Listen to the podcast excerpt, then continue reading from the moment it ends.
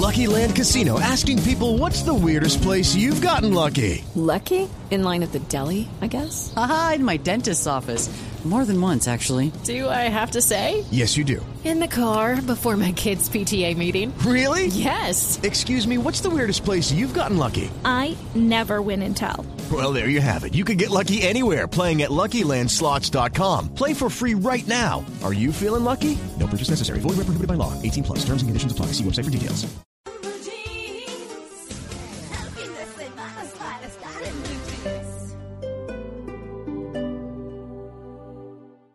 Este 2020 tendrás la oportunidad de ser uno con la naturaleza. La Fundación Natura te invita a participar en la Carrera Verde, la única que siembra tres árboles por corredor. Inscríbete y corre en Bogotá el 23 de febrero, en el Parque Simón Bolívar y en Medellín el 31 de mayo. Invitan Caracol Televisión, Vivo el Espectador, Cine Colombia y Blue Radio. Volvió la Uniferia de Unicentro Bogotá. 19 días de descuentos, 19 oportunidades para conseguir eso que quieres al precio que puedes. Del 13 de febrero al 2 de marzo te esperan miles de artículos con descuentos desde el 30% y registrando tus compras en www.unicentrobogotá.com slash uniferia podrás participar por bonos de descuento adicionales. No te la pierdas. Uniferia de Unicentro Bogotá. Todo pasa aquí.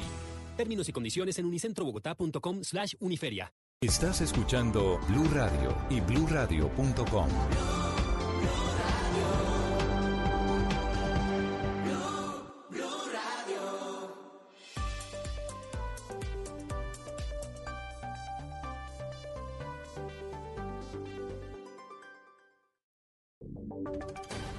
Voces y sonidos de Colombia y el mundo en Blue Radio y bluradio.com, porque la verdad es de todos.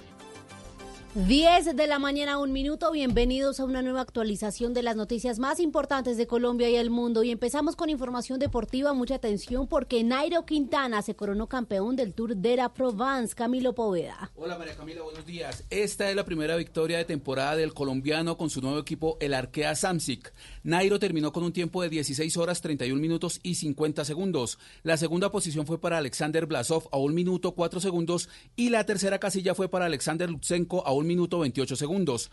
Nairo llega a su título 17 en su carrera deportiva, en la que se encuentra un Giro de Italia, una vuelta a España y una vuelta al País Vasco, entre otros. Camilo Poveda, Blue Radio. Camilo, gracias. 10, dos minutos. Cambiamos de tema porque pese a que Uber salió del país, los taxistas estarían organizando un paro nacional por el funcionamiento de otras aplicaciones de transporte particular como Cabify y Didi. Esta decisión se tomará el próximo 9 de marzo. Camila Castro.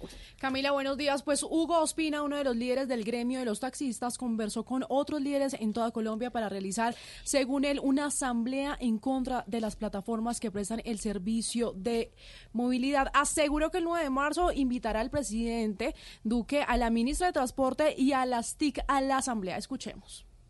El 9 vamos a hacer una asamblea monumental, uno de los coliseos más grandes que tiene Bucaramanga. Allá vamos a invitar al señor presidente de la República, vamos a invitar a la señora ministra, vamos a invitar a la, a la ministra de las TIC, y pues le vamos a pasar el video del señor presidente que en campaña alzó un taxi Además, el líder nos aseguró que ya estuvo en Bucaramanga, Cali y Medellín y esta semana estará en Pasto para concretar esta asamblea el próximo 9 de marzo. Gracias, María Camila. 10, 3 minutos. Por los atentados del ELN al sur del departamento del Cesar, poblaciones como Aguachica tomaron la decisión de suspender las fiestas de carnaval y decretaron ley seca. Cristian Santiago. Robinson Manosalva, alcalde del municipio de Aguachica, adoptó la ley seca en su población del sur del departamento del Cesar ante los últimos hechos terroristas del ELN en esa jurisdicción. La decisión de suspender por el día sábado 15 de febrero la suspensión de los desfiles de carnaval que se tenían eh, eh, organizados y a la vez nos reunimos con los comandantes del ejército, de la policía, de la CIGIN y todo lo que nos compete por la seguridad ciudadana. De una vez pues decretamos ley seca a partir de las 8 de la noche hasta las 6 de la mañana en el día de hoy y esta noche otra vez de 8 de la noche hoy domingo a partir de las 8 de la noche hasta las 6 de la mañana del día lunes. La terminal no opera con normalidad, pues se han presentado inconvenientes en la vía entre Aguachica y Pelaya. El comercio además cerró sus puertas por temor a más atentados. 10, 3 minutos. Vamos a la Hacienda Togrande en Sopó, Cundinamarca, donde avanza hasta ahora el taller de revisión estratégica del gobierno que encabeza el presidente Iván Duque con todos sus ministros y que tiene tres focos, Kenneth Torres, más alineación, más planeación y más resultados. Buenos días.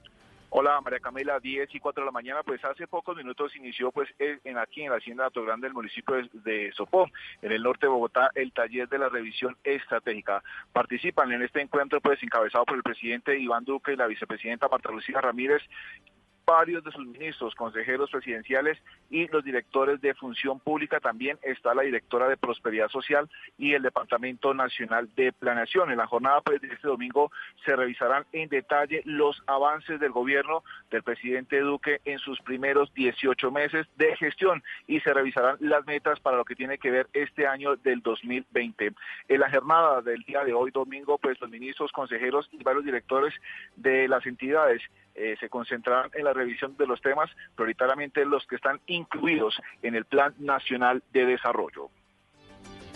Estaremos atentos, Kenneth, entonces al desarrollo de esta cumbre de gobierno allí en Ato Grande. A las 10.05 minutos vamos con noticias del mundo. Malasia prohíbe la entrada de cruceros provenientes de China por temor al contagio del coronavirus, que ya cobra la vida de más de 1.600 personas. Juan David Ríos. Pues María Camila, debido a la mujer estadounidense que dio positivo con el coronavirus en un crucero que iba a desembarcar en Camboya, Malasia prohíbe todas las entradas a cruceros, a cruceros procedentes de China.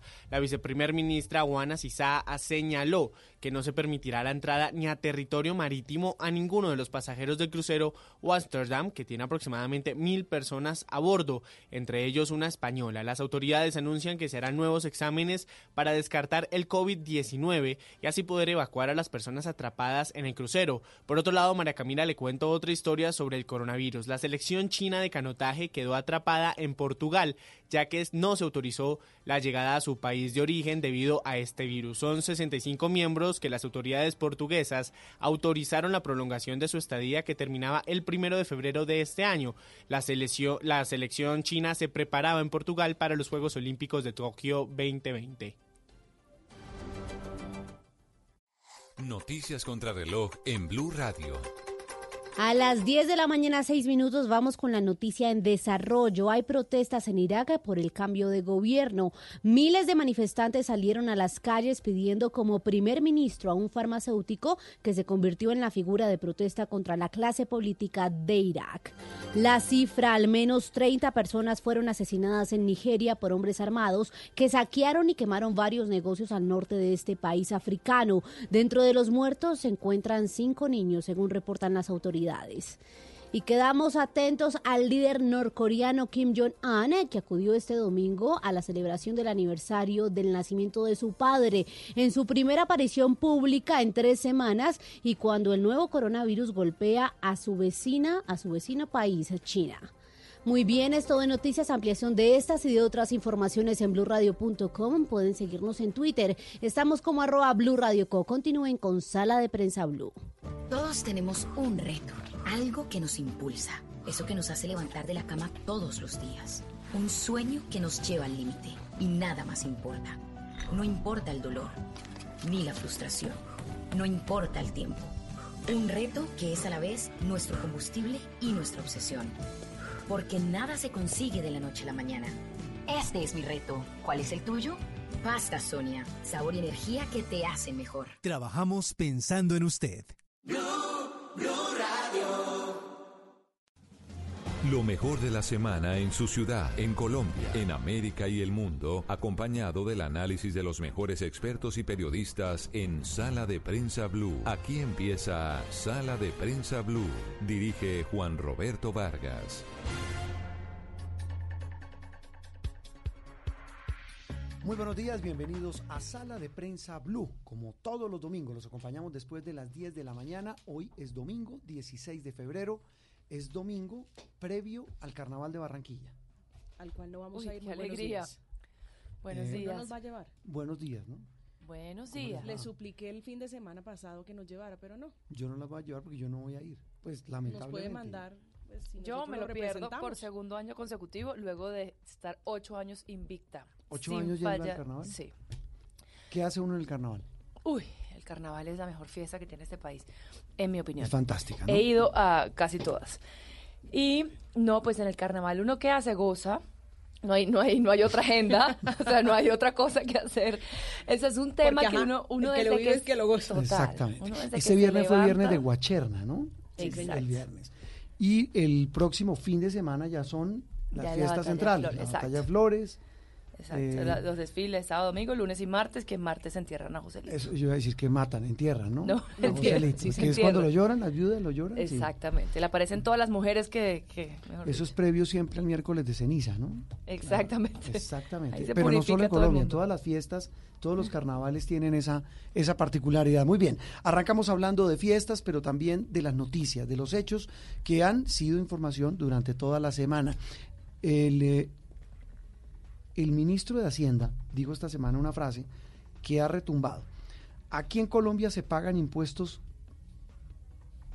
de país muy pobre y no somos un país pobre. Él dice que nuestra realidad eh, tributaria choca eh, definitivamente con el país que somos. Y dice que ya no somos un país muy pobre, dice que somos un país de ingreso medio que está en expansión. En Plata Blanca, Carrasquilla lo que dice es que lo que pagamos eh, como tributo eh, no corresponde al país que somos en este momento. Este debate, por supuesto, o esta declaración generó, eh, pues, provocó rayos y centellas, especialmente en las redes sociales. En diferentes medios de comunicación han hablado sindicalistas, expertos, gente que dice, mire, el ministro está loco, pero también hay analistas que dicen, mire, el tema no es tan sencillo y de hecho no es nuevo. Carrasquilla, incluso antes de ser ministro, lo había planteado eh, en sus estudios, eh, Andreina, donde decía, en Colombia muy poca gente paga impuestos y esto va a llegar un momento en que se totea.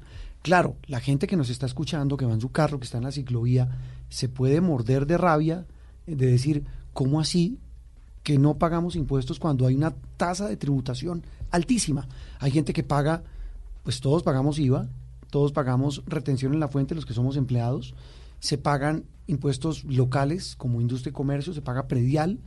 Eh, bueno, los que declaran renta o declaramos, dice la canción, y los que terminan pagando. Ese es un golpe fuertecito. Y eso representa unos ingresos tributarios altísimos, pero el ministro dice que necesita una gran cantidad de plata para eso. Y el tema es que volvemos al dilema de si es cierto y qué pasa con la plata que se recauda hoy. Bueno, es, es, es un tema que se viene arrastrando desde hace tiempo y que la última reforma tributaria además se la peluquearon bastante, entonces no terminó, digamos, de, de volverse lo agresiva que era necesario que se volviera, eh, porque, y como todos sabemos, nuestra sociedad además está eh, siempre pues temerosa a los cambios y el tema de la tributación es muy sensible.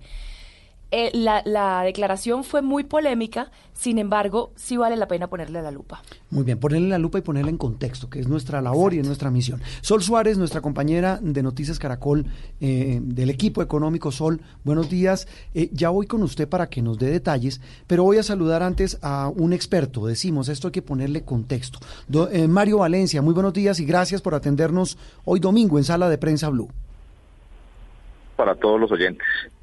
Eh, Mario, eh, Mario es eh, director de Sede Trabajo, es vocero de la Red de- de Justicia Tributaria en Colombia, es profesor del CESA, es realmente una autoridad en la materia. Eh, eh, Mario, ¿realmente en Colombia ya no somos un país pobre que puede pagar más impuestos, como dice el ministro Carrasquilla? Pues lo que pasa es que el problema no es que Colombia, es cierto que Colombia no es un país pobre, en el sentido estricto, pues digamos, de cómo está ubicado en el concierto mundial. Lo- el problema es que es muy desigual y esa desigualdad eh, se debe fundamentalmente a la estructura tributaria que tiene el país. Colombia es está entre los cinco países más desiguales del planeta. Así que el principal problema es ese. Cuando el ministro Carrasquilla dice que se pagan muy pocos impuestos, es completamente cierto. Colombia, en comparación a los países más ricos del club al que hace parte de la OCDE, paga casi la mitad como porcentaje de su producción total de lo que pagan esos países. ¿Qué, qué puede uno, eh, Mario, buenos días, entender por adecuar nuestra estructura tributaria a la realidad del país? ¿Qué quiere decir el ministro con eso? Eh, pues yo no sabría interpretar exactamente qué dice el ministro porque es paradójico que en un país en donde se pagan tan pocos impuestos, el ministro Carrasquilla sea el que ha promovido en dos ocasiones, en dos reformas tributarias que él ha adelantado, la, la, la concepción de que los más ricos de la población las empresas más grandes del país paguen menos impuestos. Así que pues es, es bastante paradójico que en, un país que tiene una tributación tan baja, eh, el ministro sea el primero que promueve que existan más exenciones y más beneficios tributarios para los más ricos de la población. Sí, e, esa es una paradoja, Mario, que uno realmente no entiende. Mario Valencia, experto eh, en temas tributarios, no se entiende. Y, y, él dice que, entre otras cosas, hay que adecuarnos a la realidad económica del país. Usted dice, Colombia es un país muy desigual, pero el ministro dice, hay ahora más clase media. ¿Eso es así? Eh, yo creo que por el contrario la clase media está en franco deterioro y eso tiene que ver con el, desmantelamiento del aparato productivo nacional. Fíjese que las tasas de desempleo están disparadas, la ocupación ha caído, eh, la creación de empresas eh, realmente está en una crisis profunda. Así que pensar que Colombia se parece a los países desarrollados que hacen parte de la OCDE creo que pues no, no corresponde a la realidad de lo que está viviendo el país en estos momentos en materia social. Y de ahí el descontento de la sociedad y por eso la gente se moviliza y se manifiesta porque la calidad de vida no ha mejorado a pesar de que eh, algunos algunas algunas pequeñas empresas algunos sectores de la economía eh, eh, pues sí, les va muy bien. No digo no digo pequeñas empresas sino un pequeño grupo de empresas les va muy bien pero al país en general no le está yendo bien y hablando de la clase media, no, no también es, es esta, digamos, el, el sector de la población que está más golpeado con los, con los impuestos eh, actualmente. Y no sería buen, o sea, una reforma no, es, no, no sería interesante, pues, que fuese un poquitico más equitativo las cargas eh, de la tributación.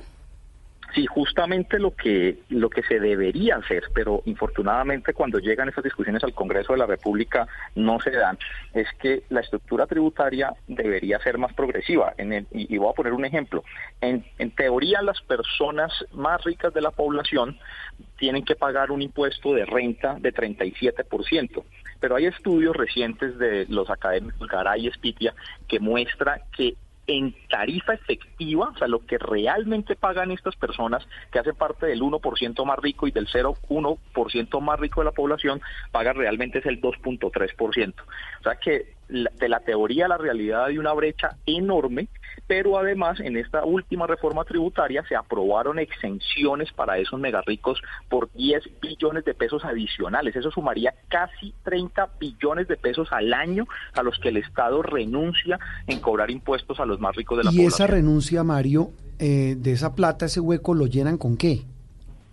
No, lo llenan no atendiendo las necesidades sociales y en materia de infraestructura del país. No, no, mejor dicho, no se llena y por eso y de ahí la creciente, eh, el creciente descontento social, pero el rezago también que tiene el país en materia de competitividad. Y, ahí viene el otro tema. Usted habla de competitividad, usted habla de desigualdad, o sea, palabras, eh, valga la redundancia, muy desiguales, porque vemos un país eh, ultra, eh, digamos, que, que, tiene, ¿no? Ultra desarrollado, que tiene aspectos de mucho desarrollo, pero también aspectos terriblemente de desigualdad y de pobreza. ¿El ministro será que solo está viendo el vaso medio lleno, no el vaso medio vacío? Yo, yo realmente tengo la, la, la, idea de que el ministro está viendo un país diferente al que estamos viendo quienes estamos analizando la economía. Yo pues, creo que es probable que él esté más concentrado en otros asuntos eh, de, de, de, de, de, su vida personal y que, que preocuparse por la economía, porque si realmente lo estuviera, la mayor preocupación debería ser la, la, falta de competitividad que tiene Colombia. Es que Colombia está, Colombia compite con los países más eh, desarrollados del mundo. Sus socios comerciales son Estados Unidos, Alemania, España, China, que son los países con más alta competitividad pero Colombia está en la tabla media de competitividad, o sea que de esa mm. forma es imposible. ¿Cómo se resuelve esa brecha? Se resuelve haciendo inversión pública en los elementos que necesita el país para que sus empresas sean mucho más productivas y mucho más eficientes. y eso, pues claramente no es lo que se está haciendo en Colombia en este momento. Eh, Mario, pero mire que eso que usted menciona, eh, o, lo que dice el ministro, lo que dijo el ministro, la, la frase que votó esta semana, la perla, dicen muchos, eh, coincide con un anuncio del gobierno de Estados Unidos que sacó a Colombia de la lista de países en desarrollo y, la metió, pues uno supondría que en una lista de países ya desarrollados. ¿Eso tiene alguna implicación? ¿Eso respalda la tesis del ministro? ¿O esto simplemente es una disculpa de Estados Unidos para quitarles subsidios a países que consideraban en vías de desarrollo?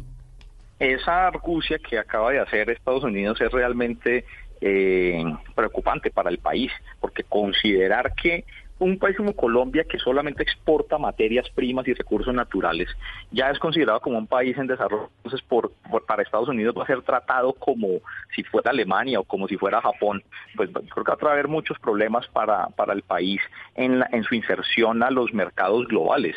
Eh, mientras Estados Unidos eh, que es el país más competitivo del planeta, le pone aranceles a China, a nosotros nos dicen que como somos desarrollados, entonces no va a haber preferencias para Colombia. Así que insisto que yo creo que se están viendo dos países diferentes.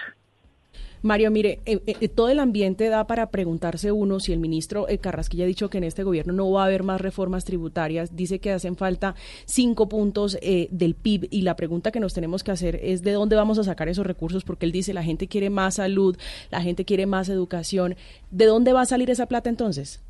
no va a salir. Yo lo que me temo es que si él plantea que no va a haber reforma tributaria y esta y esta que se acaba de aprobar crea más exenciones, pues entonces va a renunciar el Estado a atender esas esas necesidades y esos reclamos que el propio ministro está reconociendo que existen. Mire, eh, Mario, ya para terminar, decían algunos analistas, usted sabe más del tema que nosotros, que de todas maneras Colombia es una economía hipócrita, porque si bien hay mucha pobreza, hay mucha desigualdad, hay muchas necesidades. Aquí en Colombia se mueve debajo del colchón, haciendo esta alusión muy coloquial, mucha plata. Y no nos llamemos a engaños, se mueve mucha plata del narcotráfico, vía contrabando, vía lavado. Es decir, eh, eh, alguien también lo decía y puede ser un poco simplista, Mario, pero quiero su opinión de experto. Eh, el, consumo de los colombianos está disparado. El año pasado se disparó, este año está disparado. Estas cifras de consumo no le darían un poco la razón al ministro Carrasquilla de que hay, que hay gente que tiene plata guardadita, que el colombiano guarda mucha plata, no la declara y sí debería declararle y pagar impuesto por ella. Yo creo que hay, hay varios análisis que hacer sobre eso. Primero, hay una economía informal que es muy grande. El, la misma Confecámaras manifiesta que las empresas que están en la informalidad son alrededor del 63% de las empresas totales que hay en el país. O sea que eso lo que plantea es que por lo menos la mitad de la economía colombiana se encuentra en la informalidad y no tenemos forma de saber cómo se mueve esa economía. Puede haber economía de rebusque, puede haber eh, eh, economía criminal, eh, actividades ilegales, pero no lo sabemos porque no, existe forma de medirlo. Lo que mostraron las cifras de 2019 es que durante ese año lo que sostuvo la economía fue el aumento de las remesas. las remesas son los recursos que envían los trabajadores que se van del país, trabajar en otros países y mandan a sus familias, y el aumento de los créditos de consumo. Así que, pues, yo no creo que eso sea sostenible en el largo plazo, que una economía que tiene todas las posibilidades de aumentar su producción, su producción agrícola y su producción industrial, porque tenemos cómo hacerlo, de lo que sobreviva es de las remesas que envían los colombianos que están en el extranjero. Pues Mario, eh, realmente el panorama que usted nos presenta muy valioso, repito, es contexto y, necesariamente hay que ponerle contexto a todo tipo de declaraciones, esa es nuestra obligación. Mario Valencia, experto en temas tributarios, por supuesto en temas económicos, lo dejamos y gracias por atendernos en Sala de Prensa Blue. Muchas gracias a ustedes, saludo para todas las personas que están escuchando. Mario Valencia y ahora otra experta, Sol Suárez, nuestra compañera de Noticias Caracol. Sol, buenos días y pongámosle a esto números, como diría don Juan Diego Alvira en el tablero de Noticias Caracol. Pongámosle a esto números. El ministro Carrasquilla, ¿por qué dice esto? ¿Él se basa en qué cifras? Buenos días y buen domingo, Sol. Buenos días, Juan Roberto, a la mesa y pues a todos los oyentes. Sí, pues efectivamente son esos cinco puntos del PIB. Él eh, dice que pues varias eh, eh, instancias económicas internacionales, el Banco Mundial, el Fondo Monetario Internacional y otras han hecho muchos análisis de diferentes países y efectivamente pues a Colombia le faltan más recursos. Él y muchos expertos como ANIFE, Desarrollo aseguran que precisamente es para suplir pues todas las necesidades que hemos visto que pues el pueblo colombiano ya está reclamando sobre todo en cantidad y en calidad, en salud, en educación, en infraestructura. Entonces el ministro, pues que finalmente es el que maneja las grandes cuentas de este país, dicen, listo, queremos más de eso, se les puede dar, pero necesitamos recursos y esos Mm. recursos de la única forma que se pueden dar es, o de la única no, más bien de una de las principales que se pueden dar es, es con más tributación, es decir, con el recaudo de más impuestos. ¿Cuánto se necesita para suplir todas esas necesidades? Cinco puntos del PIB. ¿Y qué significan cinco puntos del PIB? Cerca de 50 billones de pesos para que la Sol. economía entonces pues esté estable, señor. Eh, hay el, el cálculo de cuánto paga hoy el país, cuánto pagan los colombianos de impuestos es cuál. Eh, pues la verdad es que hay varias, eh, digamos, varias cifras. Sí. Como ustedes escuchaban a Mario, Mario dice que realmente los ricos que deberían pagar el 37% pagan solamente el 2.3%.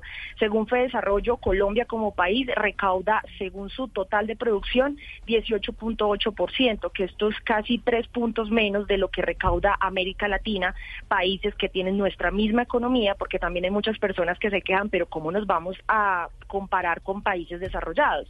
Fedesarrollo y ENIT nos compara con países que tienen nuestra misma economía y ellos pagan cerca del 22% de lo que producen y nosotros solo el 18%. Mire, en campaña recuerdo que el hoy presidente Duque, en una charla en la que estuvimos también con eh, expertos económicos, eh, él, pues obviamente presentando su plan de gobierno, su eventual plan de gobierno cuando era candidato, decía, mire, en Colombia solamente dos millones de personas naturales pagan renta. El ministro Carrasquilla insiste, Sol, en que más gente tiene que pagar renta, pero es que lo que uno no entiende es que se recibe una enorme cantidad de recursos de producto de ese impuesto, más el IVA, más la retención en la fuente, más los impuestos como industria y comercio, lo- los, impuestos locales. Es decir, eh, eh, eh, es una enorme cantidad. Y, y de hecho el mismo presidente decía, mucha gente, sobre todo los que producen empleo en Colombia, pagan impuestos. No se entiende esa ecuación. Sí, lo que pasa es que dentro de los estudios que ellos también hacen, pues normalmente lo que hacemos es compararnos con el mundo. Entonces ellos, por ejemplo, hacen comparaciones que una persona que se puede ganar exactamente lo mismo en otras economías desarrolladas, el porcentaje que paga de impuestos es mucho mayor. Por eso en esos países hay salud gratis, hay educación gratis, hay vías gratis. Colombia, según los expertos, es un país muy subsidiado pese a que usted hace una lista de impuestos grandes, que pues por supuesto en el diario vivir lo sentimos, cuando se hacen las comparaciones macroeconómicas con otra economía, nos damos cuenta que efectivamente el porcentaje que pagamos en impuestos es muy bajo, como ustedes también escucharon a Mario Valencia. Eso significa que el gobierno subsidia mucho de lo que nosotros tenemos hoy y ese subsidio, incluyendo pensiones y muchas otras cosas, pues ya se está reventando. Ya no tenemos, y como ustedes escuchaban a Mario, según también el ministro y los expertos, ya no tenemos de dónde sacar más para poder dar todas esas necesidades. Por Mm. eso se necesita que no, no es que las personas tributen más, o sea, no es que le cobremos más a Juan Roberto Vargas, sino que más que, que personas ni Dios lo quiera, no más, por Dios, no más, no me cobre más. Sino que es la idea es expandir las personas que realmente pagan. Por eso eh, el Mm. Es lo el que llaman ampliar la base tributaria. Exactamente, es por eso el debate de quiénes somos o no clase media, quiénes son clase baja, quiénes son ricos, porque se supone que como el país ya no es un país pobre, tenemos muchas más personas en clase media que no están pagando lo que deberían pagar. Eh, para terminar y sacándome un clavo personal, no personal porque suena odioso, hace dos años eh, usted y yo estábamos en la asamblea de la ANDI y este señor ministro recién posesionado dijo lo siguiente en la inauguración, y leo textual, los colombianos tienen que pagar más impuestos. Eh, incluso hay que establecer como una especie de cisben de ricos para establecer quiénes de esos ricos hoy pagan muchos impuestos, que en efecto los pagan y cuáles no. Nos dijeron en su momento que usted y yo estábamos locos y que habíamos malinterpretado y sacado de contexto al ministro. Dos años después, el ministro dice exactamente lo mismo, Sol. Y dos años después, Juan Roberto, efectivamente hoy no se tiene claro cuántos ricos son en el país, qué economía manejan esos ricos y a quiénes hay que pagarles. Precisamente por eso, pues el ministro en ese momento se refería al sistema de Cisben. No significaba dar más subsidios a esos No. ricos, sino lo que significaba Hacer era un censo. en- exacto, hacer un censo de quiénes son y precisamente hoy, dos años después, pues no tenemos el censo, no sabemos qué economías manejan y lo que sí es cierto es que definitivamente él en cada vez que puede hacer sus análisis asegura que más colombianos tienen que tributar pues eh, lo que hoy no tributan. Sol Suárez, siga haciendo ejercicio, siga descansando hoy domingo. Gracias por ayudarnos un poco a entender este tema que es complejo, que es polémico, como decía Andreina, desata pasiones, pero al cual hay que ponerle contexto, números y, e ideas realmente claras. Muchas gracias y feliz domingo. Gracias a ustedes igual. Bueno, seguimos en sala de alguna acotación sobre el tema, las veo muy pensativas. Yo, estoy preocupada. me preocupo.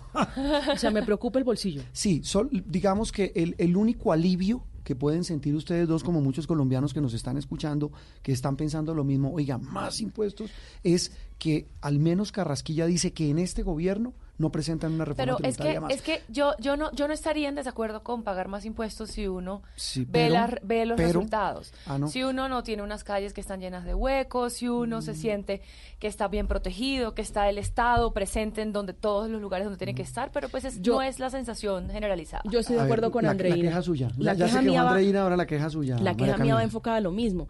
Y pensaba yo eh, eh, esta semana que estuve en La Guajira y que volví a recorrer las carreteras que parecen, les llama la carretera de la muerte, entre otras, la de Valledupar. Es, una desgracia. La que conduce de Valledupar hacia la Alta Guajira, solo huecos, o sea, muertos y muertos que han dejado. Si uno viera efectivamente que sus impuestos se ven reflejados en eso, pues sin dolor uno lo paga con gusto. Muy sin bien. dolor. Las reflexiones del pueblo, reflejadas en María Camila y Andreina, y las reflexiones de los analistas, reflejadas en Mario Valencia y Sol Suárez. Una pausa y regresamos en instantes con más, aquí en Sala de Prensa Blue.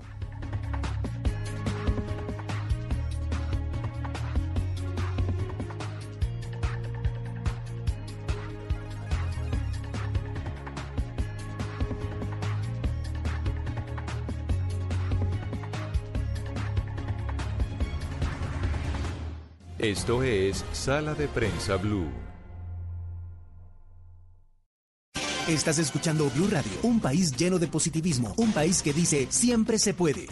Para ti, que siempre has estado ahí, cuidando a tu familia y dándole tu amor incondicional, tenemos una tarjeta de crédito con todos los beneficios que mereces. Solicita tu tarjeta de crédito Diamante Banco Popular en nuestras oficinas y disfruta momentos especiales con beneficios diseñados exclusivamente para una generación que lo merece todo. Banco Popular. Siempre se puede. Somos Grupo Aval. Vigilado Superintendencia Financiera de Colombia.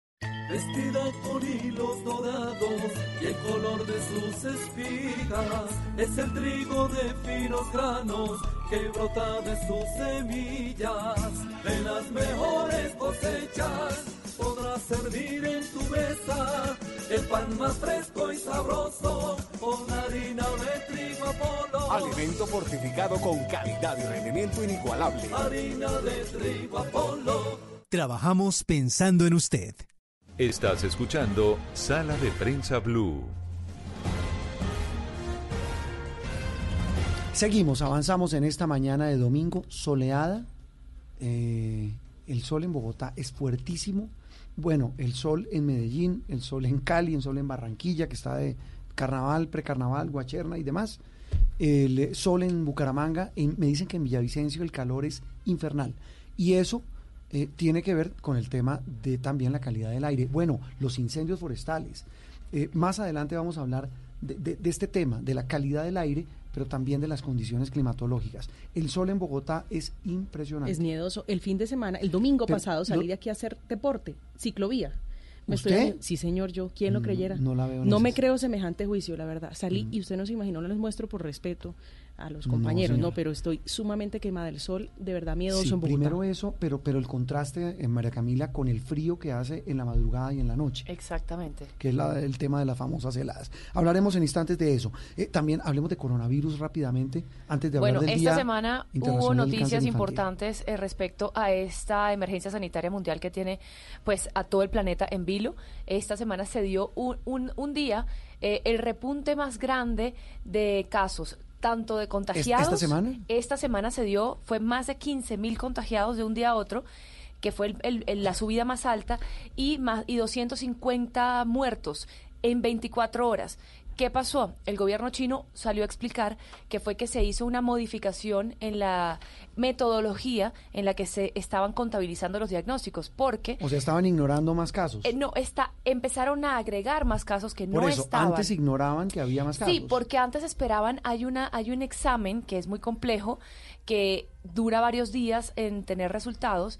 Ese examen estaban esperando para comprobar los casos una vez tuvieran los resultados. Ahora, para que los enfermos tuvieran tratamiento más rápido, apenas presentaban síntomas de una neumonía cualquiera, de una vez ya los metían en los casos comprobados para poder, eh, digamos que tener una acción más rápida en cuanto al tratamiento. Entonces, por eso se dio ese pico tan importante. ¿Por qué le cambiaron el nombre? Claro, hay muchas variaciones de coronavirus. Sí. Pero ¿por qué le pusieron ese nombre de, ¿cómo es que es? COVID-19, COVID-19. co por coronavirus, V de, de virus, o sea, Sí. co de- de- eh, y el D de disease, o sea, de enfermedad en inglés. ajá. Y 19 porque surgió en el año 2019. Y también es una manera COVID-19. COVID-19, alguna una manera de además de acortar el, nu- el nombre para que se dejara de decir coronavirus de Wuhan, que se había nombrado así por mucho tiempo y eso está haciendo ¿no? A China, a la ciudad, una estigmatización de esa ciudad que bueno, donde donde fue la, el epicentro del brote. Oiga, los colombianos siguen allá atrapados, ¿no? Sí. Nada que los sacan. Nada que los Ni, sacan. ni que los sacan y ni que los dejan salir. Las dos. Pues es ¿Sabe- que, es algo, que el Juan? gobierno estaba planeando era sacarlos por tierra. No. Eh, y no y, El y- gobierno y el gobierno sí y el gobierno chino no permitió ese, ese traslado por tierra Ayer viernes llegó eh, de España una prima eh, hermana que estaba viajó hace seis meses a Beijing para estudiar en mandarín. Eh, están en cuarentena, en la universidad la cerraron, no permiten el ingreso ni salida. Les dijeron que si regresaban era bajo su, o sea, la primera semana les dijeron que si regresaban era bajo su responsabilidad. Luego que debían hacer una cuarentena de 15 días, eh, cada uno en su habitación, y ya le dijeron que si llegaban eh, se debían someter a un castigo severo. Pero sabe una curiosidad, ¿En Juan? dónde? ¿En China? En China. Pero sabe, ¿Por qué un castigo? Así les escribieron en un correo eh, electrónico. cuento de qué? A cuento de que podían exponer a otras personas y a ellos mismos frente al virus. Pero sabe algo importante, esta eh, eh, familiar viajó desde España porque estaba en vacaciones, o sea, viajó de Beijing hacia España, estuvo en Europa donde ya hay casos confirmados de coronavirus. Ella hizo una escala en Estados Unidos, venía con tapabocas, pero lo que le llamó la atención fue que ni siquiera las autoridades de los aeropuertos tienen tapabocas, los pasajeros no tienen tapabocas y eso pues obviamente lo que podría eh, generar es eh, pues que el virus se expanda, ¿no? Cuando uno no toma las medidas de, de- de seguridad. Esta, esta semana hubo una sospecha de caso, no sé si recuerdan el caso de un colombiano que llegó a Bogotá sí y di- y mientras las autoridades decían estamos extremando los controles, el señor llegó y dijo, mire, yo llegué de China, llegué de Wuhan no no pero no de Wuhan per- pero de China y dice el señor, "Eh, nadie me controló, nadie me revisó. El señor en este momento es caso sospechoso así y está aislado en Bucaramanga en una clínica. A mi prima la tuvieron dos horas en un cuarto Muy porque bien. venía con tapabocas. El COVID-19, la COVID-19. nueva, el coronavirus que tiene al mundo en vilo. Seguimos en Sala de Prensa Blue. Estás escuchando Sala de Prensa Blue. Este fin de semana se, se cumple una fecha muy especial. Eh, para algunos puede ser muy triste, pero otra puede ser de reflexión, Andreina y María Camila, y es el Día Internacional de la Lucha contra el Cáncer en los Niños. Tal vez puede uno decir que esta el- e- es la situación más triste, ¿no? Un la niño más con triste, cáncer. claro, pues, además la indefensión de los niños y es y el cáncer es precisamente una de las enfermedades más frecuentes en menores de 18 años. O sea, cuando una persona muy joven se enferma, eh, mu- eh, mu- buena parte de, la- de los casos es por cáncer y es la leucemia. Eh, 2.000 a 2.500 niños son diagnosticados cada año con leucemia, que es la- el, el número, el tipo de cáncer más frecuente eh, que sufren los niños. De hecho, la, super- la supervivencia en niños de 5 años que padecen algún tipo de cáncer es del 80%, mientras que los que son de 10 años en adelante es cerca de un 75%. Esas son cifras globales eh, pues que aportan, digamos, a, a la problemática o a la eh, tema del cáncer en los menores de edad. un tema muy sensible, repito, un tema muy triste, pero que requiere de una atención especial y por eso hoy lo hemos eh, tocado, lo vamos a tocar en sala de prensa Blue con expertos. Una de ellas es la doctora Isabel Cristina Sarmiento, ella es médica de la Universidad Industrial de Santander, tiene posgrados en epidemiología, oncohematología y pediatría. Doctora Isabel, gracias por estar hoy domingo en sala de prensa Blue. Buenos días, Juan Roberto. Doctora Isabel, ¿qué tan común es el cáncer infantil en Colombia? Como decían, eh, ahora en Colombia se diagnostican aproximadamente entre 2.000 y 2.500 niños nuevos cada año, aproximadamente el 2% del cáncer de un país y digamos que esta es una frecuencia que se repite a nivel mundial. Eh, eh, ¿Qué tipo de cáncer es el que más aqueja a los niños en Colombia, doctora Isabel? Juan Roberto, el cáncer más frecuente en los niños es la leucemia linfoide aguda, seguida por los tumores del sistema nervioso central y en tercer lugar los linfomas. E, empecemos por partes. La, primera, el primer tipo de cáncer es el que llaman cáncer de sangre, ¿no? Sí, es la leucemia. ¿El segundo es? Eh, los tumores del sistema nervioso central, cerebro y columna. ¿Y el tercero? Los linfomas, que son en los ganglios que son en los ganglios. Eh, doctora, una pregunta que, uno se hace recurrentemente y se la hace con angustia. ¿Por qué ahora a la gente le da tanto cáncer? Es decir, ¿por qué uno a alguien escucha, conocido, compañero, lo que sea, dice, tengo un familiar con cáncer? O sea, Dios nos ampare, los que somos creyentes, pero ¿por qué está o se detectan hoy más casos de cáncer que antes? Bueno, tu pregunta es muy importante, Juan Roberto, y yo pienso que no es mm, propiamente que el cáncer haya aumentado en frecuencia. Lo que sucede es que eh, en la medida que ha pasado el tiempo, eh, el cáncer se detecta a tiempo. Eso es una razón por la que puede que se tenga la sensación no cierta de que ha aumentado en frecuencia. Uno, se detecta a tiempo. Dos, el cáncer está siendo tratado en centros de atención para cáncer, entonces los pacientes empiezan como a acumular en los sitios y también puede dar eso una una falsa idea que ha aumentado su frecuencia, pero en general en los niños el cáncer sigue teniendo la misma incidencia, no hay un aumento ni en regiones ni asociados a ninguna particularidad cultural. Doctora, ¿hay algunos signos de alerta de estos tres tipos de cáncer que dice usted que más aquejan a los niños? Eh, ¿son, ¿Son diferentes? ¿Son iguales? ¿Cuáles son los signos de alerta que los papás tienen que tener en consideración eh, pues para, para no sé, siquiera llevar al hijo al médico pensando, exacto, mm. pensando que algo está ocurriendo. ¿Qué deben ver los padres? Bueno, mira, los signos de alerta en el cáncer infantil son muy inespecíficos. Quiere decir que los podemos ver como en otras patologías que no propiamente son cáncer. Por esto, entendiendo que nos está escuchando la comunidad general, pues esto no se trata de crear una alerta, eh, porque los síntomas, signos y síntomas que sugieren cáncer infantil son palidez, dolor en los huesitos, sangrado, dolor de cabeza, dolor en la espalda, moretones inexplicables, aumento de los ganglios en el cuello, aumento del perímetro abdominal, o sea, que los vean más barrigoncitos, eh, que se palpen masas en el abdomen, pero digamos que muchos de ellos pueden estar en el contexto de una enfermedad que no necesariamente es cáncer.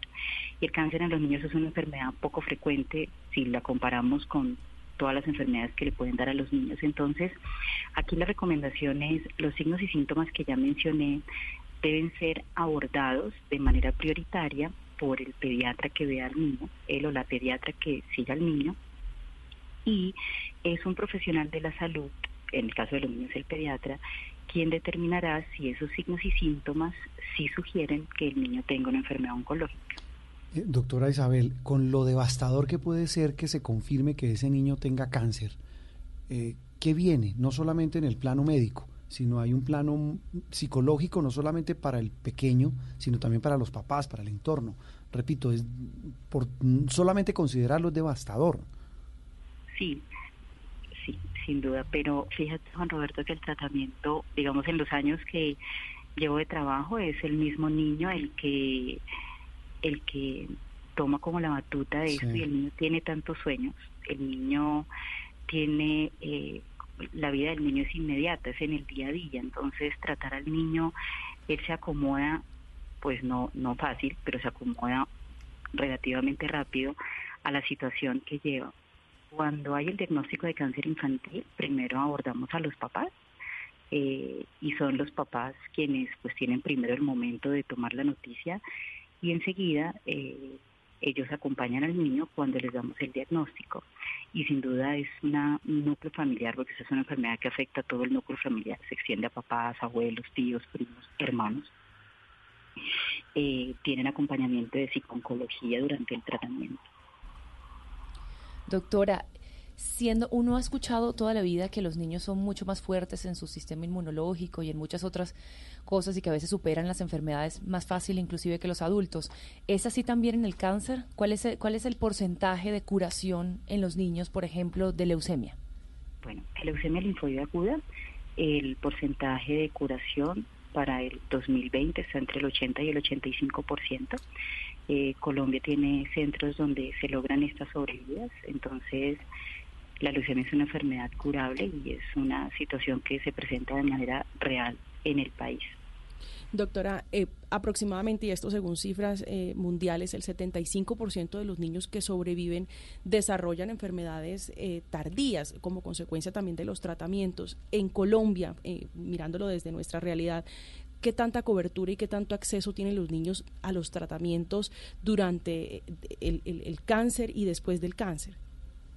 Bueno, mira, em, el más del 98%, 97% de la población colombiana debe estar afiliada a algún régimen de seguridad en salud, bien sea el régimen contributivo, régimen subsidiado, régimen especial. O sea, la mayoría de los niños, es un derecho fundamental de los niños, deben tener un seguro. En ese orden de ideas, pues todos los niños tienen quien responda por su salud. Segundo, eh, entre el 75 y el 80% de los medicamentos que reciben los niños para eh, curarse de estas enfermedades están incluidas en el plan de beneficios. Entonces realmente están a la mano. Eh, Colombia tiene los medicamentos, tiene los profesionales, tiene las instituciones para tratar a los niños con cáncer de manera adecuada y con los protocolos más actualizados que hayan mostrado los mejores resultados en el mundo. Doctor, hablemos de la alimentación.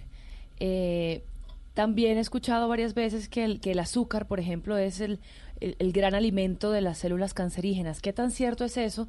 Y si se puede de alguna forma desde la alimentación, eh, no sé si prevenir o tal vez ya cuando está diagnosticado, eh, frenar de alguna forma el cáncer.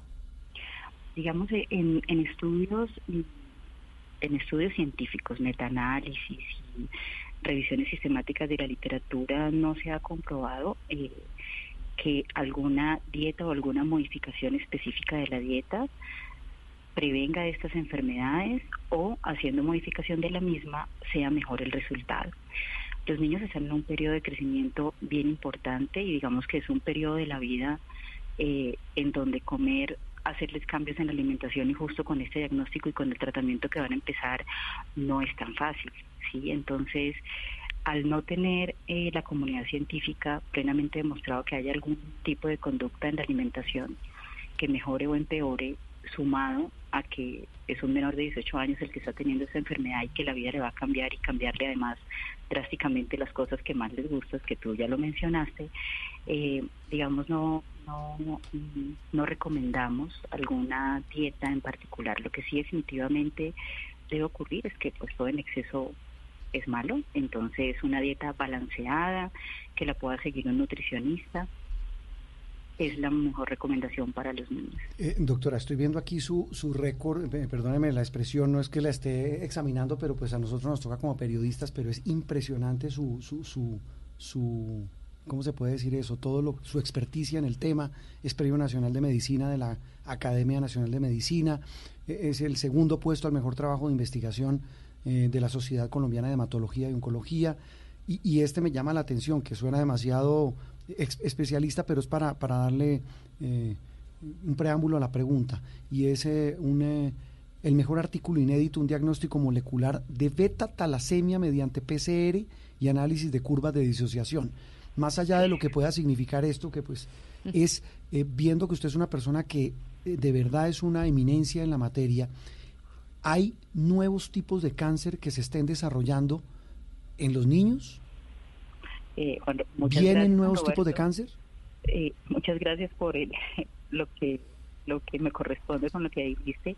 El cáncer en los niños no sigue siendo la misma incidencia a lo largo del tiempo. Leucemia, tumores del sistema nervioso central y linfomas. Hay otros tumores que son menos frecuentes, los tumores de los huesos, tumores renales, eh, digamos, en los niños ahí se maneja todo y siempre ha sido como igual que haya nuevos tumores, ¿no? Tal vez en los adolescentes podemos empezar a ver un poco más de mm, tumores de tiroides, melanomas, que no se veían antes tanto.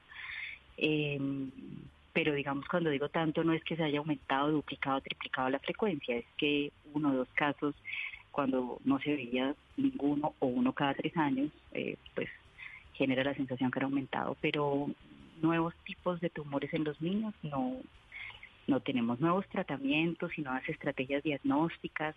Y ah, bueno eh, me han preguntado los sobrevivientes y nuevas maneras de seguir a estos sobrevivientes para que su calidad de vida una vez han superado el cáncer eso sí tenemos.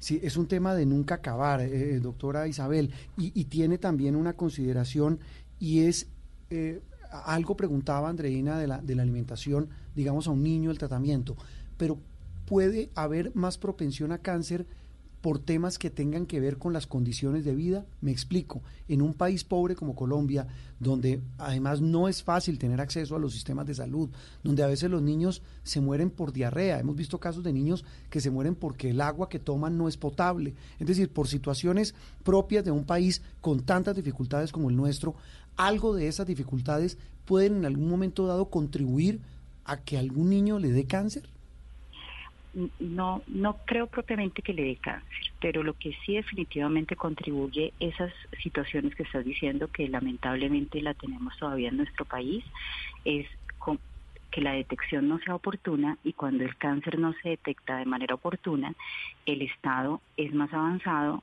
la probabilidad de curarse es menor, el tratamiento es más intensivo y si estos niños en estas condiciones de vulnerabilidad eh, están desnutridos, pues por supuesto digamos, no van a recibir el tratamiento igual de con la misma fortaleza que lo recibiría un niño que esté en adecuado estado nutricional.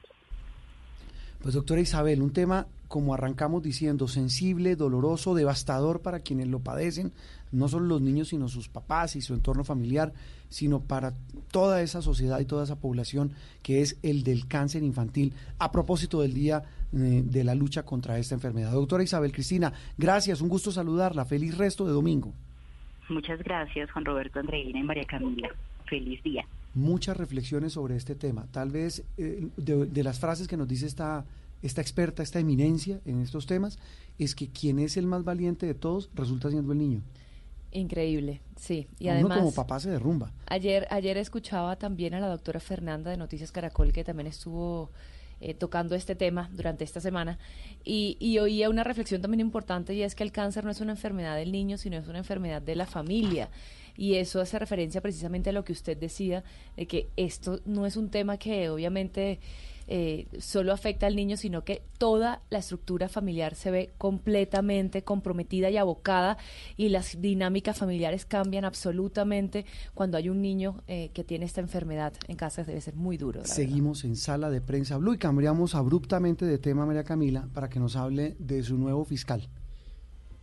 Eh, el nuevo fiscal general de la Nación. Me, deja casi sin palabras porque ha sido muy poco el contacto que hemos tenido con el fiscal en las últimas. No, pero, pero, pero es decir, más allá del contacto, las luces que ha dado y las señales que ha dado. Pues arrancó con polémica incluida, ¿no? Eh, Chocando. Como dirán en el fútbol, con los taches arriba. Con los taches arriba, yo le auguro, si no se soluciona este eh, enfrentamiento pronto, una relación igual de distante eh, que la que hubo entre Néstor Humberto y Fernando Carrillo. Pero, pero realmente fue lo que detonó el distanciamiento. Eh, ¿Cuál fue la declaración de Barbosa? En medio del discurso de posesión, que debía ser un discurso pues para dar luces de lo que va a ser su fiscalía.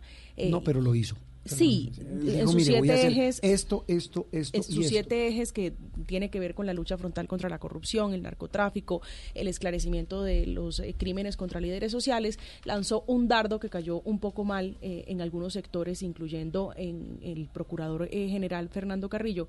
Pues, pues el fiscal general dijo que iba a impulsar un proyecto de ley que inhabilitara a los funcionarios como el contralor, el procurador y el fiscal para inmediatamente dejar ese cargo, que son cargos obviamente de poder, eh, lanzarse a un, un, cargo de elección popular como la presidencia de la República. Inmediatamente le respondió pues el, procurador. Es que fue el directamente afectado, eh, eh, aludido. Sí, fue con nombre propio. Sí, realmente el dardo tenía nombre propio y era Fernando Carrillo. Le dijo, no sé quién está en campaña política. Dice Carrillo, en, dice su Carrillo en su trino. el viernes canceló su agenda el procurador, iba a estar en Cartagena. Pero que por temas de salud. Por temas de salud. Eh, y a su tiempo pues también le respondió el, el, contralor eh, Felipe Córdoba asegurando pues que le parece fantástico. Mm, no, pero mire, e, eso tiene un trasfondo, eh, María Camila y oyentes y Andreina, eso tiene un trasfondo y es el siguiente. hablando con el fiscal Barbosa hace algunos días tomando café, él, él me decía lo siguiente, decía, mire Juan, el gran daño que se le ha hecho a la justicia, por muchas razones, los hombres más mediáticos de Colombia, ¿quiénes son? El fiscal, el procurador y el Contralor. Cada uno a su manera. Cada uno en su manera. Claro. Entonces él decía, esa exposición mediática y esa exposición por las decisiones que toma, que son tan sensibles, los vuelve protagonistas de la vida nacional fundamental. Roberto, pero... Y ya había pasado, perdón la interrumpo, Andreina, me decía el fiscal, pasó en la época del proceso 8000. Eh, Alfonso Valdivieso era la gran estrella porque metió preso a medio Congreso, al Contralor de la época, al Procurador de la época, puso en aprietos al presidente, mandó a juicio al presidente de la época y se creyó el cuento y se lanzó a la presidencia. Y, ha pasado con otros, no solo fiscales, sino también procuradores, contralores. claro, eh, hay contralores de la República, además porque ostentan un poder enorme, Andreina, eh, en poder burocrático, el poder de decidir a quién sancionan, a quién no, a quién meten preso y a quién no. Es decir, es un poder que los vuelve, los puede llegar a enseguecer. Él me decía, mire, hay que blindar a estos tres poderes, a estos tres cargos, me decía Barbosa. Claro, lo que no entiendo un poco es la, es la, es, es digamos la, la pertinencia de haberlo hecho en su posesión. Pero es que él me dijo, esa va a ser una de mis banderas. Y seguramente llega eh, peleando, dice usted, y me parece atinente eso, eh, llega peleando, Andreina, con el procurador, que hay que decirlo honestamente. Y yo no sé ustedes qué opinan y no sé los oyentes qué opinan pero es que realmente muchos ven al procurador como un hombre que se la pasa haciendo campaña. Pero una cosa, eh, Juan Roberto, yo creo que pocas personas van a estar en desacuerdo con que eso es una necesidad y que eso es una reforma que hay que hacer. Sin embargo, eh, ¿a partir de cuándo, si se hace la reforma, entra en vigencia? Siempre hay un régimen de transición. Entonces, eh, el, el, hecho de que el, el nuevo fiscal lo haya hecho con nombre propio, también eh, vislumbra que hay en una persona que está llegando a criticar el, el, que se estén metiendo en política las personas, las cabezas de los entes de control, está haciendo una decisión política porque mm, está, está poniéndolo como está poniéndolo, en el plano político. Exacto, lo está mm. poniendo con nombre y apellido. Entonces también eso eso también digamos que ha dejado eh, mucho a la reflexión. Pues así como muchos dicen eh, que, el, procurador está en campaña política, muchos aseguran, y esto lo he hablado con analistas y lo, mm, hemos, lo hemos visto en redes sociales, que el fiscal general eh, Barbosa ya empezó haciendo favores políticos y uno debería preguntarse ¿Por qué? a quién le beneficia ese dardo que lanza. ¿A quién le beneficia frenar a Carrillo? Frenar a Carrillo, al centro democrático. Esto es analistas políticos. Lo cierto es que daño le hace, así a Carrillo le queden seis meses o dos meses al frente de la Procuraduría porque ya está por salir, daño le hace a las instituciones que quienes las dirigen no tengan una relación cordial como es debido pues, para que haya cooperación. ¿Y sabe qué es lo curioso? Eh, eh, Barbosa nos decía y lo dijo públicamente desde un comienzo y lo dijo desde cuando era candidato fiscal. Digo, mire, yo voy a llegar a tener una relación armoniosa con la JEP. Y pues sí, hasta ahora la ha tenido pero mire, llega con los taches arriba, pero sí, es un tema político. Eso que usted dice es clave. ¿A quién beneficia que deje quieto en primera a Fernando Carrillo. Que lo saque de la carrera política, mm, por decirlo no sé si lo saque. Porque ya él dijo, yo no estoy en campaña política. No, pero además hay un proyecto, de verdad, para ampliar esa inhabilidad, que es la famosa ley Carrillo. Hay una ley que dice que quienes ostentan esos cargos de control tengan un tiempo de cuatro años, entiendo, para no lanzarse a la política. Eso y está, ya está en la reforma de la justicia. ¿Cuál era la necesidad de que el, de que el fiscal lo, lo dijera? Pues si, si ya está en, en la reforma que, está metiendo el gobierno. Pero lo que le digo yo, él prometió tener buenas relaciones con la JEP, también debería tenerlo con la Procuraduría y las otras instituciones en beneficio del país. 20 segundos, María Camila, usted que es la experta. Eh, él presentó su equipo. Eh, defíname el equipo de colaboradores del fiscal, que es un equipo clave para sacar adelante el tema de la justicia, evitar la impunidad y luchar contra la criminalidad? Bueno, debo arrancar por decir que con profunda tristeza debo decir que hará mucha falta una mujer como Claudia Carrasquilla. La fiscal de hierro. La fiscal de hierro, una mujer curtida, una fiscal, una investigadora de peso que tenía la fiscalía, fue eh, sacada del ente acusador, ya no está en la entidad. La fiscal más amenazada del país, ¿no? Una de las más amenazadas. Eh, eh, hay que recordar, Juan, que ella combatió a las bandas criminales en Medellín, de pues, donde la trajeron por ser de las más amenazadas. Pagaban 10 millones de dólares por asesinarla. Pero el equipo de El equipo de trabajo yo creo que es un equipo eh, de peso, sin embargo, eh, ya se habla de que es un equipo que rodea al fiscal, pero lo deja como cojo, como si fuera una, una mesa con una pata falla porque, porque por ejemplo, el vicefiscal Juan Francisco Espinosa eh, no es un penalista, eh, como pues, tampoco lo es el fiscal, general, y debe tener un coequipero que lo respalde. Casi ningún fiscal, creo que ninguno ha sido penalista. Pero en la generalidad llevan un mm. vicefiscal que es penalista para darle ese precisamente mm. equilibrio. Pero fue, eh, viceministro Gabriel Jaimes Durán, que asume como fiscal jefe delegado ante la Corte, pues es un hombre que viene de las fiscalías de Bogotá, es un hombre que ha hecho carrera, hay que esperar cómo le va. Una pausa y regresamos con mucho más en instantes en Sala de Prensa Blue. Esto es Sala de Prensa Blue.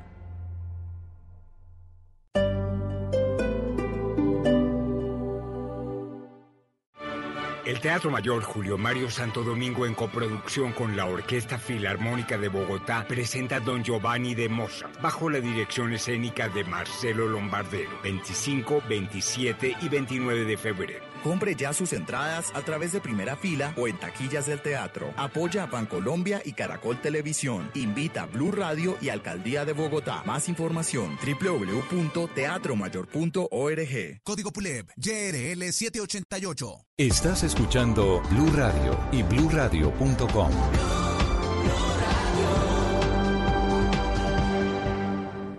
Este domingo en Encuentros Blue, cómo convertir los residuos plásticos en economía circular, conciencia empresarial y propósito común, un mensaje para nuestros dirigentes, cómo conectarnos con el amor incondicional, buena música y más en Encuentros Blue, para vivir bien, por Blue Radio y bluradio.com.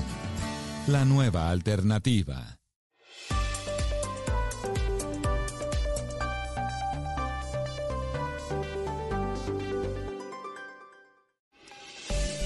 A Volkswagen Gol y Voyage le pusimos lo único que les faltaba. Automático. En Blue Radio son las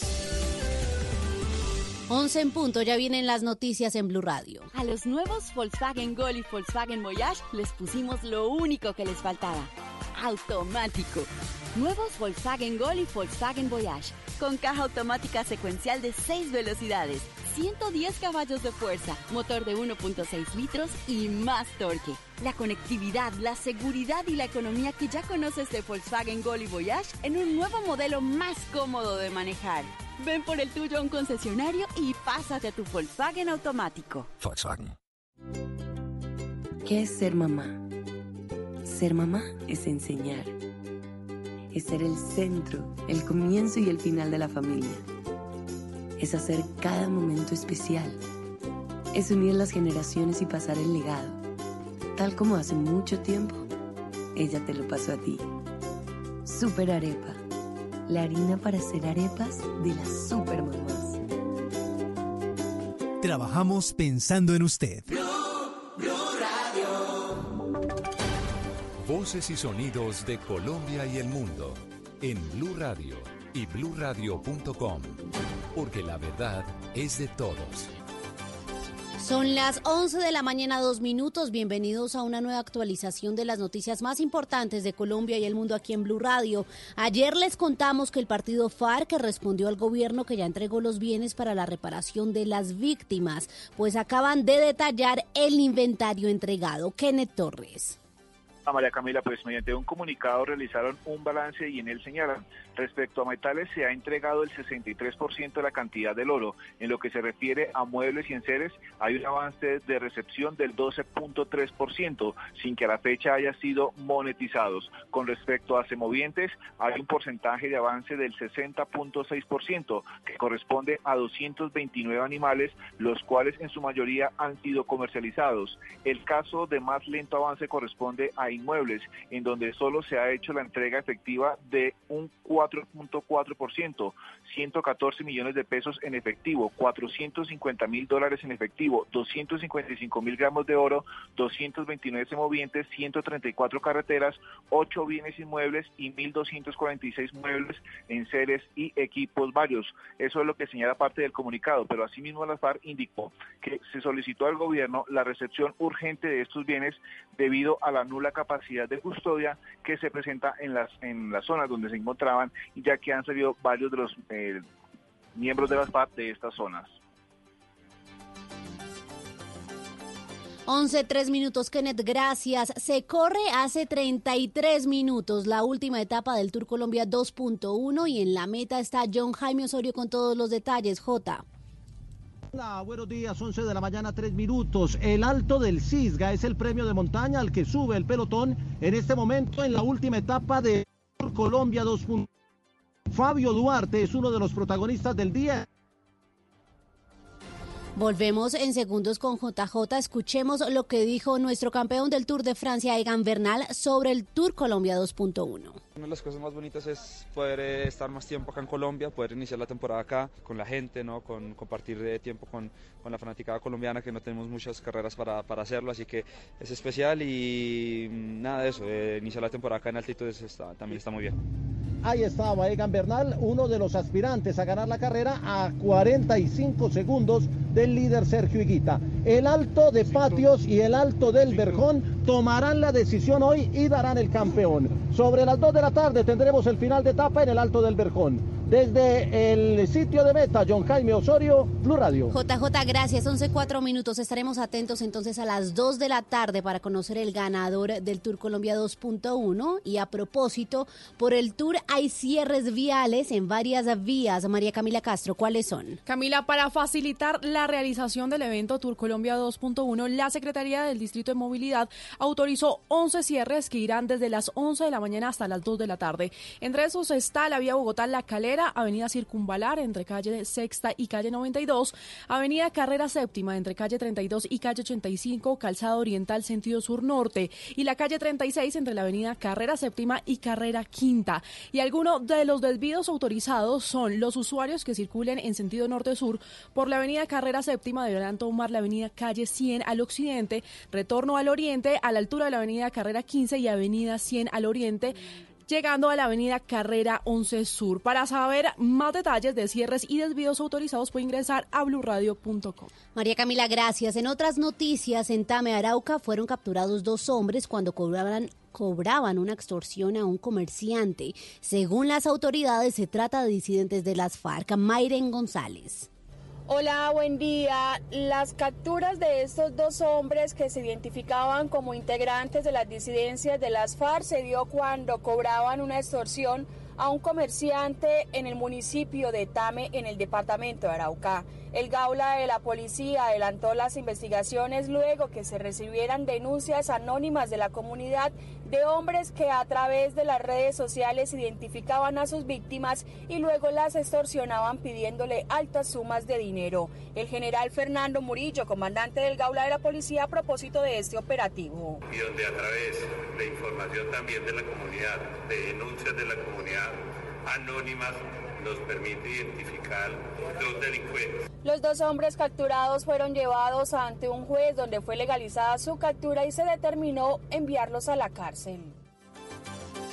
A las 11 de la mañana, 6 minutos, vamos con noticias del mundo. Mucha atención porque se suspenden las elecciones municipales en República Dominicana, según la autoridad electoral, por problemas técnicos. También hay varias denuncias de irregularidades, Juan David Ríos. María Camila, si la Junta Central Electoral anunció después de tres horas de abrir las urnas que se suspenden las elecciones municipales por múltiples problemas técnicos en el voto automatizado, que por cierto es la primera vez que se utiliza en República Dominicana. Julio César Castaño presidente de la autoridad electoral. Pero la Junta Central Electoral ha decidido y decide en este momento, siendo las 11 y 11 minutos de la mañana, suspender las elecciones a nivel general Esta decisión se tomó al recibir varias denuncias sobre la no marcación del voto o la doble marcación que invalidaba también el voto. Además, los partidos de oposición encontraron que en los municipios en los que se utiliza el voto digital no aparecen sus candidatos y denuncian también la demora en la apertura de varias mesas de votación. Hoy estaban convocados casi 7.5 millones de dominicanos para escoger a las nuevas autoridades municipales. Hasta el momento, la Junta Central Electoral no ha decidido qué día se reactivarán las elecciones de los mandatarios que asumirán el cargo el próximo 24 de abril. Noticias contra reloj en Blue Radio. La noticia en desarrollo a las 11 y 8 minutos. La compañía SpaceX pospuso para el lunes el lanzamiento al espacio de su quinto lote de 60 satélites desde Florida, Estados Unidos, como parte de un programa previsto para este año que necesita al menos 400 satélites en órbita para ofrecer una mínima cobertura de Internet de alta velocidad en todo el mundo. La cifra en Perú, el testimonio de un colaborador de la Fiscalía reveló que el expresidente peruano Yanta Humala recibió entre 16 y 18 millones de dólares en sobornos para otorgar obras de construcción a un grupo de empresas, informan este domingo medios locales. Y quedamos atentos porque inició la evacuación de los estadounidenses a bordo de un crucero en Japón, donde hay cientos de contagiados con el coronavirus. Los ciudadanos evacuados entrarán en dos semanas de cuarentena. Muy bien, es todo en noticias. Ampliación de estas y otras informaciones en blurradio.com. Continúen con Sala de Prensa Blue. Blue, Radio. Estás escuchando Sala de Prensa Blue. Estamos llegando a nuestro tercer segmento de Sala de Prensa Blue, hoy domingo 16 de febrero. Iba a decir Sala de Prensa Noticias Caracol ahora. Que tengo, eso, eso, se llama una crisis de un revuelto. Es un revuelto. Somos lo mismo, hermanitos de sí, sangre. Pero, pero hagamos la cuña. En nuestra eh, plataforma, en nuestro canal de YouTube, Noticias Caracol Ahora, ustedes, nuestros oyentes, también pueden ver sala de prensa todos los días de, a las 8 de la noche, después de la edición central de Noticias Caracol Ahora. ¿Puedo, ¿puedo hacer una cuña antes de YouTube, que me regañe? Sin que pueden me hacer una entrada al streaming, a la web, buscan en YouTube Noticias, Noticias Caracol Ahora. Ahí pueden ver una gran cantidad de información, una gran cantidad de, de, lo que llaman una lo que llamamos nosotros una parrilla de contenido todo el día en el que usted participa sí, presentando muy distinguida muy sala distinguida. de prensa en, en, Noticias Caracol ahora y a las 8 de la noche después de la edición central ven sala de prensa de Noticias Caracol ahora pero este es sala de prensa de Blue Radio. Me enteré por ahí en los pasillos, Señora. como cuando uno se entera ¿Sí? que... Eh, ¿Chisme? Sí, chisme, pasillos, que Sí. vamos a estar también en el ahora, nosotros, sala de prensa Blue. Muy pronto, sala de prensa Blue, ustedes lo van a poder ver los domingos de 10 a 12 del mediodía. Qué alegría, me estoy enterando. Ah, no, se me olvidaba contar. Caramba. Qué bien. Fíjate tú. O sea, nos van a ver en sudadera. No, señora, hay que, hay que vestirse decentemente. Caramba, yo Hay que que venía venir hoy directo, domingo directo divinamente. para Ah, irme de la sin moña, con pelo bañado. ¿Es, ¿Me eh, está hablando a mí? eh, no Bueno. carilavada. Bueno, está bien. En fin, Pero si hoy domingo es el día de la crema, o sea, yo por ejemplo me echo cuatro cremas y vengo... un Sí, a veces espectáculo llega como bochornoso, brillante. el que le toca al director, a los productores, a Ricardo, a todos, de ver a estas dos eh, eh, señoritas, uno señora y señorita, eh, el día domingo. Pues muy bien, muy pronto. Sala de prensa Blue lo vamos a tener los domingos en Noticias Caracol ahora. Bueno, seguimos hablando de temas. Antes de hablar de la calidad del aire, Andreina, hablemos de lo que pasó esta semana en Estados Unidos. ¿Cómo va ese sudoku de la elección del candidato demócrata a la presidencia de los Estados Unidos? Bueno, ya ha habido dos, eh, digamos, consultas. La primera fue en Iowa, que fue la semana anterior, y la semana pasada fue en New Hampshire, en la que ya se perfiló Bernie Sanders, todavía muy prematuro para, para decir que Bernie Sanders va a ser el candidato demócrata, pero digamos que bo- eh, eh, tiene la delantera hasta este momento. Recordemos, Ganó en New Hampshire. Ganó en New Hampshire. Lo que viene el, es el 22 de febrero, que va a ser en Nevada, Las la, consulta, Nevada. la primaria en Nevada. Él es muy popular en Nevada, se, de antemano se, se sabe que lo va a ganar. Sin embargo, le está pisando los talones muy cerca un personaje muy nuevo que es Pete Buttigieg, que nada más pr- pronunciar el apellido ya ha generado toda una Sí. conversación nacional en los Estados Unidos. Eh, Pete Buttigieg ganó eh, por muy poquito los caucus de Iowa, que fueron los que fueron la semana anterior. Y bueno, sigue siendo una persona que a, a la que muchos le apuestan, ya eh, es gay, está casado. eh, viene de ser alcalde de una ciudad muy pequeña, un hombre prácticamente desconocido. Es, un tecnócrata claro, además. Usted dice es gay, es tecnócrata, es desconocido. Eh, no es, digamos, lo que llaman un outsider en la política como Trump, pero además fue, fue, fue militar, Estuvo, fue militar. Estuvo en Afganistán. Sí, es decir, es un hombre que tiene una y serie tiene 38 de añitos. Y, y, es, y, tiene una serie de contrastes. Bueno, eso tal vez es lo que pesa en su contra. Pero todo eso no se va sé, a porque siendo Bernie Sanders, además un señor tan mayor, porque es que Bernie Sanders ya ¿Qué, ¿Qué, edad tiene? No sé, creo que ya... más de 70. Más 82. De creo que tiene 80. Es un, hombre, es un hombre que es tan viejo como tan radical en sus ideas. Muy, muy a la izquierda del espectro. Pero mira, entonces, va ganando. Pero tal vez ahí eh, esto lo está mirando con unas palomitas de maíz y una Coca-Cola, muerto de la risa. Claro. Dos, dos personajes. El primero, Trump. Trump porque está viendo la decadencia y la debilidad del Partido Demócrata. Que a él sí lo han ratificado Ah, en, no. en la- en- en todo. Va en coche. Sí. Y el otro que está viendo con palomitas y Coca-Cola es el que va a terminar siendo el gran rival de él, que es Michael Bloomberg. Que él, a nombre del Partido Demócrata, no se metió en estas primarias, pero es el que tiene la plata y el poder. Sí, bueno, y, y la, gran sorpresa es que Joe Biden, que siempre Ah, no. lo- el ex vicepresidente lo daban, un sí, desastre. ya está, mejor dicho, O sea, a él sí terminó afectándolo el escándalo del Ucrania Gate. sí, y no a Trump, porque tiene su efecto teflón que, que lo ha salvado de todas las vicisitudes. Muy bien. Las elecciones, las primarias, el futuro político. De ese tema hablamos ahora, María Camila, de, el, de un asunto del que hemos hablado muchas veces aquí en Noticias Caracol, eh, es el- el- la alerta que hay por la calidad del aire. Un tema que sonaba exótico. Tal vez yo en Bogotá no lo había escuchado hace mucho tiempo. Hay alerta amarilla ambiental en varias zonas de Bogotá. Lo que pasa en Medellín. Ojo, lo que está pasando en Bucaramanga. Me dicen que también hay alertas en Barranquilla y en Cartagena.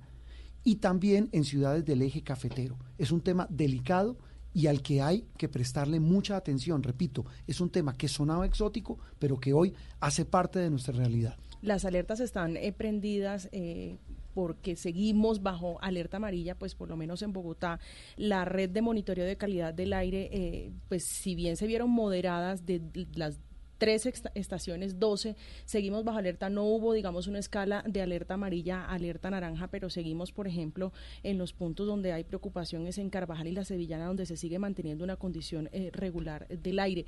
Las autoridades ambientales en Bogotá incluso han llegado a recomendar, eh, Juan, y usted lo comentaba ahorita fuera de micrófonos, los riesgos que implican, quien no creyera, hacer ejercicio o deporte al aire libre, incluso en las zonas como eh, Soacha, hacia el sur de Bogotá, donde se decretó la alerta amarilla hace algunos días, le prohibieron o más bien recomendaron abstenerse de trotar por los efectos que puede tener en la salud. Y lo mismo en Medellín, donde quien no creyera, a pesar de pico y placa, a pesar de todas las medidas que se han tomado, también hay riesgos en, el ambiente. Mire, preguntémosle a un experto sobre este tema. Esta arista es bien, bien importante y preocupante, que es los efectos sobre la salud que causa una mala calidad del aire, la emisión de estos gases contaminantes cada vez eh, que mm, circulan más en el aire de nuestras ciudades. Eh, eh, Camilo Prieto es eh, médico, es, el doctor Prieto es cirujano, es magíster en filosofía. eh, y es maestrante en energía y sostenibilidad y actualmente es vocero de una ONG que trabaja en este asunto, en este tema, el Movimiento Ambientalista Colombiano. Eh, doctor Prieto, gracias por atendernos en Sala de Prensa Blue. Juan Roberto, Andreina, María Camila, eh, muy buenos días. Pues sí, realmente preocupado por este asunto que yo creo que podemos iniciar con una definición puntual. ¿Qué es cuál? El problema de la calidad del aire es el asesino silencioso. ¿Por qué? En el mundo entero. Sí. En el mundo entero. Y les doy un dato inicial. 51% de la población colombiana respira un aire eh, con contaminación, es decir, de mala calidad del aire. Y eso son, esto es, lo estoy hablando con una fuente que es la Dirección Nacional de Planeación. Entonces, esto es un, esto es un inicial abordaje como para que empecemos a pensar los problemas que tenemos tanto con salud pública como con políticas ambientales de movilidad en nuestro país. ¿Cuáles son las zonas que, que en las que se ve más contaminación ambiental de Bogotá? Bueno, el peor aire del país se respira, como ustedes lo mencionaban, en la Sevillana Carvajal. Arranquemos por ahí. ¿En dónde, en dónde doctor Prieto? ¿Me repite? Sevillana Carvajal. Eso es en el sur de. Bogotá. Es correcto, la autopista al sur, donde normalmente la gente pasa y dice, ay, es que acá hay muchas fábricas, hay aceites, hay... Eso que respira la gente ahí es material particulado, por un lado, por un lado y segundo, gases producto de la emisión de la combustión de los vehículos. Recordemos que el 70% de la contaminación en el país se genera por la movilidad y un 30% por fábricas. Entonces ahí se respira el peor aire, insisto, del país. Las ciudades de las cuales podemos tener información son Bogotá y Medellín, porque tenemos información en línea, información con datos abiertos. Pero si en este momento algún ciudadano del Valle de Sogamoso quisiera saber qué aire está respirando, si vive cerca a, donde están las acerías, no lo puedo saber porque en el resto de las ciudades, insisto, excepto Bogotá y Medellín, los datos no están abiertos y tocaría por un derecho de petición o un oficio decirle al IDEAM, cuénteme qué aire estoy respirando y cuénteme qué aire es el que me está llevando a tener riesgos sobre la salud. Eh, doctor Prieto, eso lo que usted dice en esas zonas sensibles donde eh, se acumulan estos gases contaminantes, pero ¿qué pasa en el caso de Bogotá y Medellín en el resto de las ciudades, en las zonas del norte, en Chapinero, incluso en el extremo norte ya cuando es rozando con los pueblos de la, de la sabana de Bogotá. Bueno, depende de la fecha del año que estemos hablando, Juan Roberto. Por ejemplo, en este instante... Sí, que hay verano y que hay, y que hay sol y, y mucho frío en la madrugada. Entonces tenemos condiciones meteorológicas por un lado, que no permiten que se barra la contaminación. O sea, no tenemos unos adecuados vientos, no tenemos una nubosidad que permita que se barra la contaminación, primer factor. Y segundo factor, los incendios. Estamos en temporada de incendios, pero adicionalmente hay unas mafias asociadas a la deforestación que inducen criminalmente estos incendios para apropiarse de la tierra. Esos incendios que están ocurriendo en hoy eh, hay más de 1.200 puntos de calor eh, en la Amazonia en este instante, adicionalmente hay puntos de calor en la Sierra Nevada, hay puntos de calor en Ecuador, también en Venezuela, eso nos habla de, incendios alteran la calidad del aire. Es como cuando ocurrieron los incendios en Australia, que en Chile y en otras regiones también se alteró la calidad del aire, pues bueno, esa es una de las, de las razones. ¿Y esto en qué se termina traduciendo? En problemas para la salud que normalmente pasan desapercibidos. ¿No ustedes que el principal problema, uno pensaría que es pulmonar, ¿verdad? Es lo primero que se imaginaría. Pues no, el principal problema es cardiovascular, es decir, enfermedad cardiovascular, adicionalmente también eh, eventos cerebrovasculares y enfermedades pulmonares, como lo son agudas y crónicas, ¿no? Las crisis asmáticas, el EPOC, la enfermedad pulmonar obstructiva crónica, y uno muy importante, y es el cáncer de pulmón.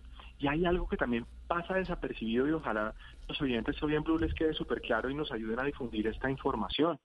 Estudios desde el 2018 vienen revisando cómo los niños cuando son expuestos a estos gases producto de la contaminación generada por los vehículos tienen problemas en el desarrollo cognitivo. Es decir, estos niños potencialmente van a ser menos inteligentes y van a tener menos capacidades intelectuales que los niños que no están expuestos.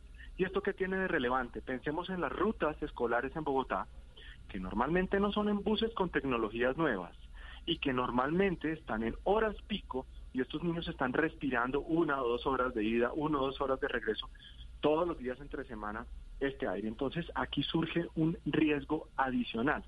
De hecho, les cuento un dato que ya lo estuvieron midiendo algunos científicos colombianos.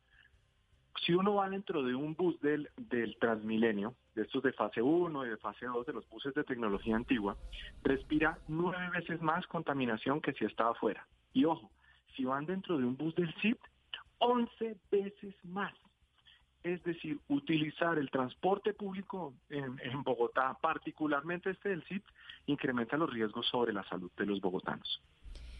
Doctor Prieto, ¿y uno como ciudadano qué puede hacer? O sea, usar un tapabocas de pronto cuando va a salir, ¿qué medidas de seguridad puede tomar uno dentro de su propia indefensión en, en, esta situación? Yo creo que podemos dividir esa, esa, esa pregunta en dos respuestas. ¿Qué puedo hacer yo para cuidarme?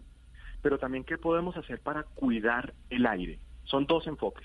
El primero, descartemos, descartemos el uso de tapabocas, bufandas, pasamontañas, no sirven absolutamente para nada. ¿Por qué, no, ¿por qué no sirven, doctor Prieto?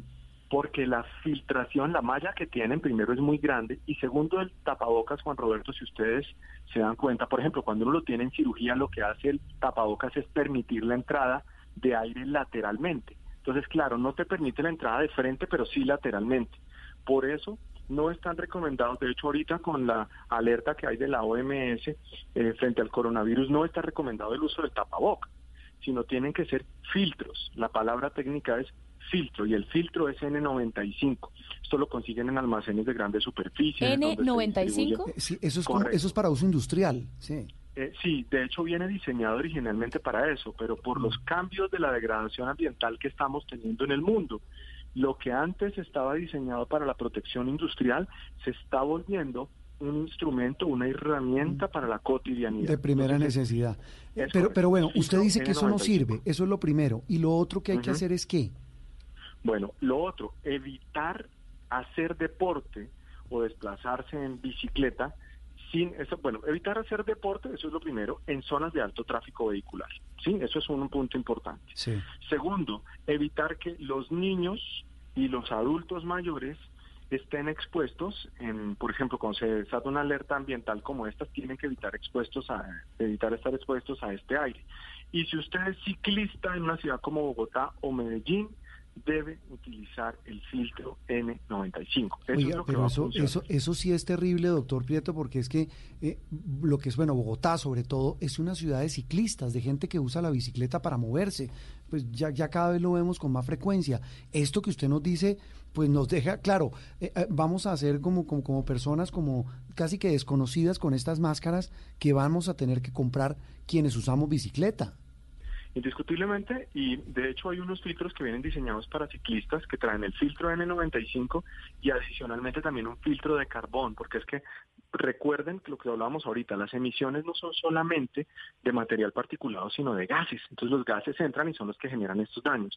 Y les quiero dar otro dato para que lo, mire, este- esto necesitamos pensarlo como país. Es lo siguiente.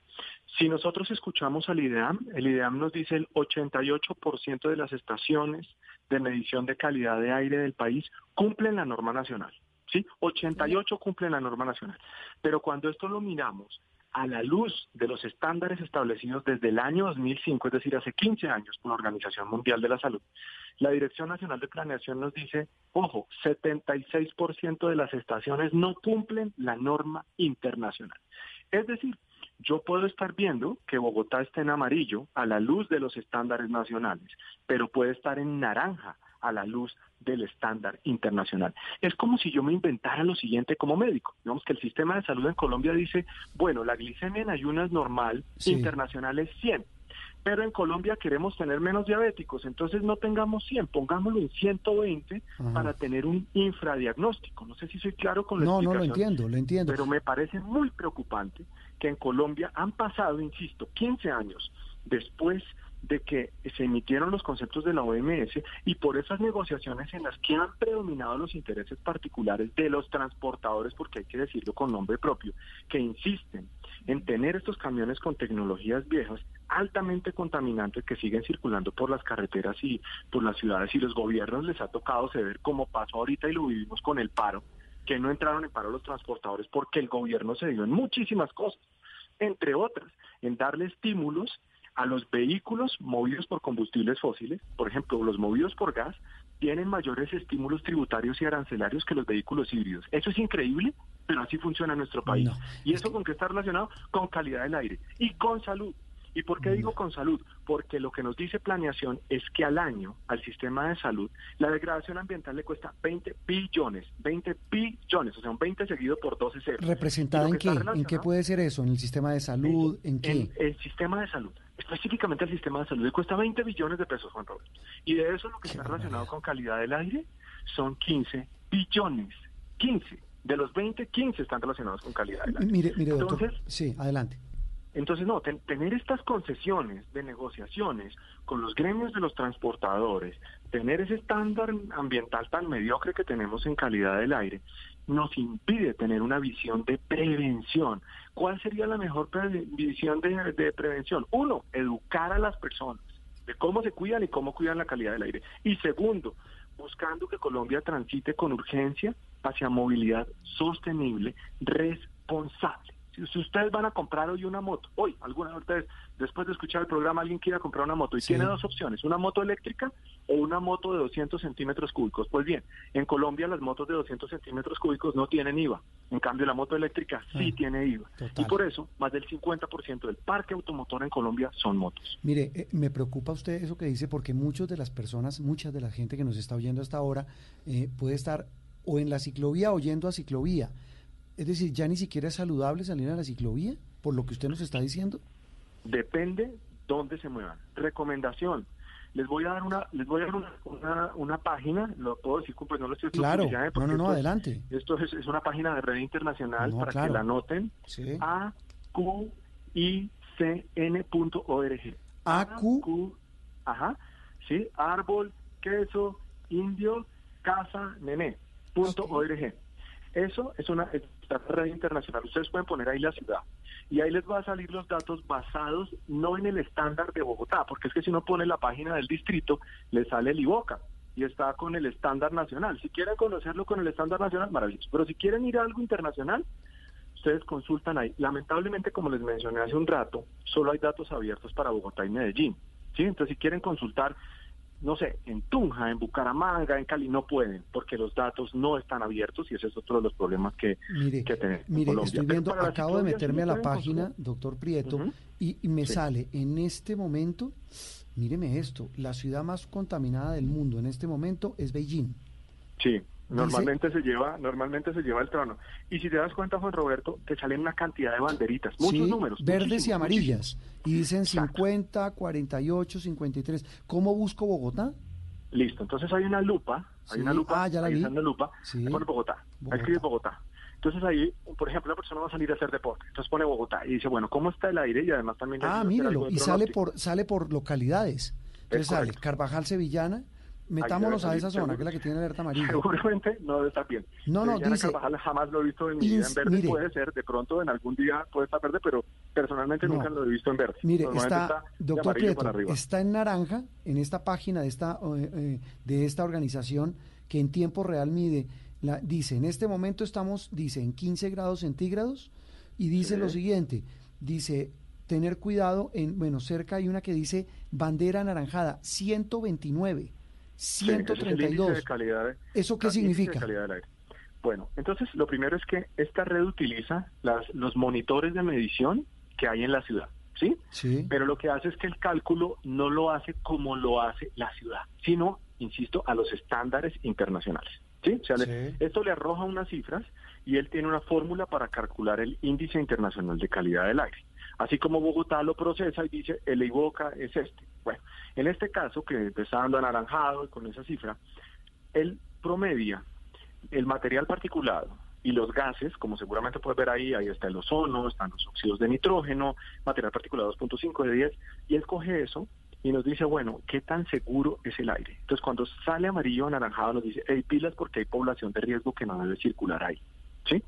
Por ejemplo, una, yo, me, atrevería, me atrevería a decir algo y lo digo basado no no no con catastrofismo, sino con un hechos reales de salud pública. Una persona que vive en Sevillana Carvajal y que tiene EPOC, o sea, tiene una enfermedad pulmonar, o que incluso tiene un diagnóstico de cáncer de pulmón, o tiene enfermedades, por ejemplo, de asma o enfermedad cardiovascular, debería buscar la manera de vivir en otro lugar. Porque así tome pastillas, así haga tratamientos, la causa de su problema está latente. Es como si una enfermedad, una persona sufre de los pulmones y sigue fumando. Y tiene que suspender el cigarrillo porque si no la causa no la, no la va a quitar.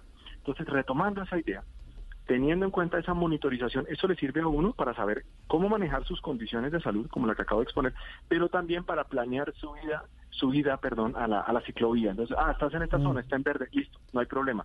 Pero si llega a estar en amarillo, ah, pues lo mejor no tenga, tenga cuidado. Utiliza el filtro, sí. Oiga, doctor, no utiliza el filtro N95. doctor Camilo, interesantísimo todo esto que nos está diciendo, muy útil, muy preocupante, pero también, repito, todo esto lo hacemos para generar conciencia. Es el doctor Camilo Prieto, es vocero de la ONG Movimiento Ambientalista Colombiano. Gracias y volveremos a, a consultarlo porque este tema va a seguir y seguiremos hablando de la calidad del aire y de los efectos que tiene esa mala calidad en la salud de las personas que habitamos en ellas. Un abrazo y feliz resto de domingo. Gracias. Para ustedes también un feliz domingo. Que estén muy bien y que ojalá respiremos mejor. Ay, Dios mío, ojalá. Muy bien, una pausa y volvemos en instantes en Sala de Prensa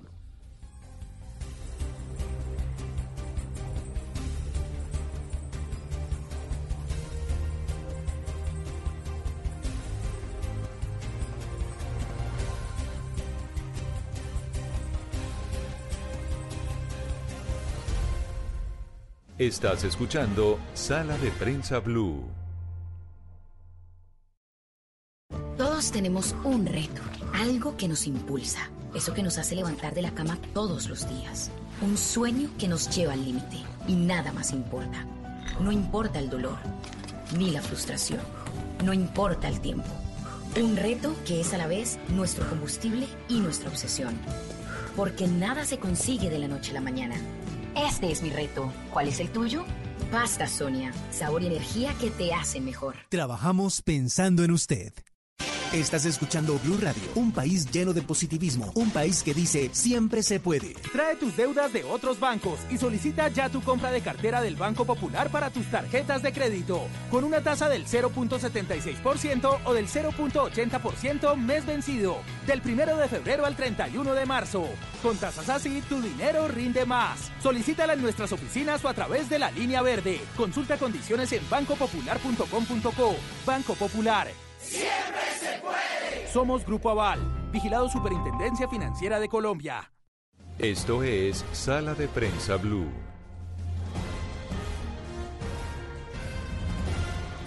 Seguimos con ustedes, acompañándolos como todos los domingos, con el mayor de los gustos. A quienes están descansando, bueno, ya uno queda preocupado. Después de oír al doctor Prieto, quien nos hablaba en nuestro segmento anterior sobre la calidad del aire en Bogotá, en Medellín, en Cali, en Bucaramanga, él dice, no es sano salir a hacer ejercicio en zonas cercanas a grandes avenidas. No es sano salir a hacer ejercicio, a montar en moto o bicicleta si usted no tiene ya ni siquiera tapabocas, sino como fue que llamó un Eh, filtro, un filtro, un filtro especial. N95, él dice, es un filtro que antes era para protegernos, N95. para protección industrial y ahora es de artículo de primera necesidad porque ese realmente filtra esas partículas que son las que finalmente entran a los pulmones. Yo Pero bueno, que- quienes están en este momento paseando, quienes están tomando el sol, eh, quienes están en cualquier lugar a esta hora, en su casa, en su carro, pues tienen la compañía de sala de prensa Blue. Yo no sé si algunos oyentes, yo creo que me, me identifico con algunos, están con la cabeza grande. Entre Mario soy- Valencia, no, que nos habla de la... Cabezón. Cabezón.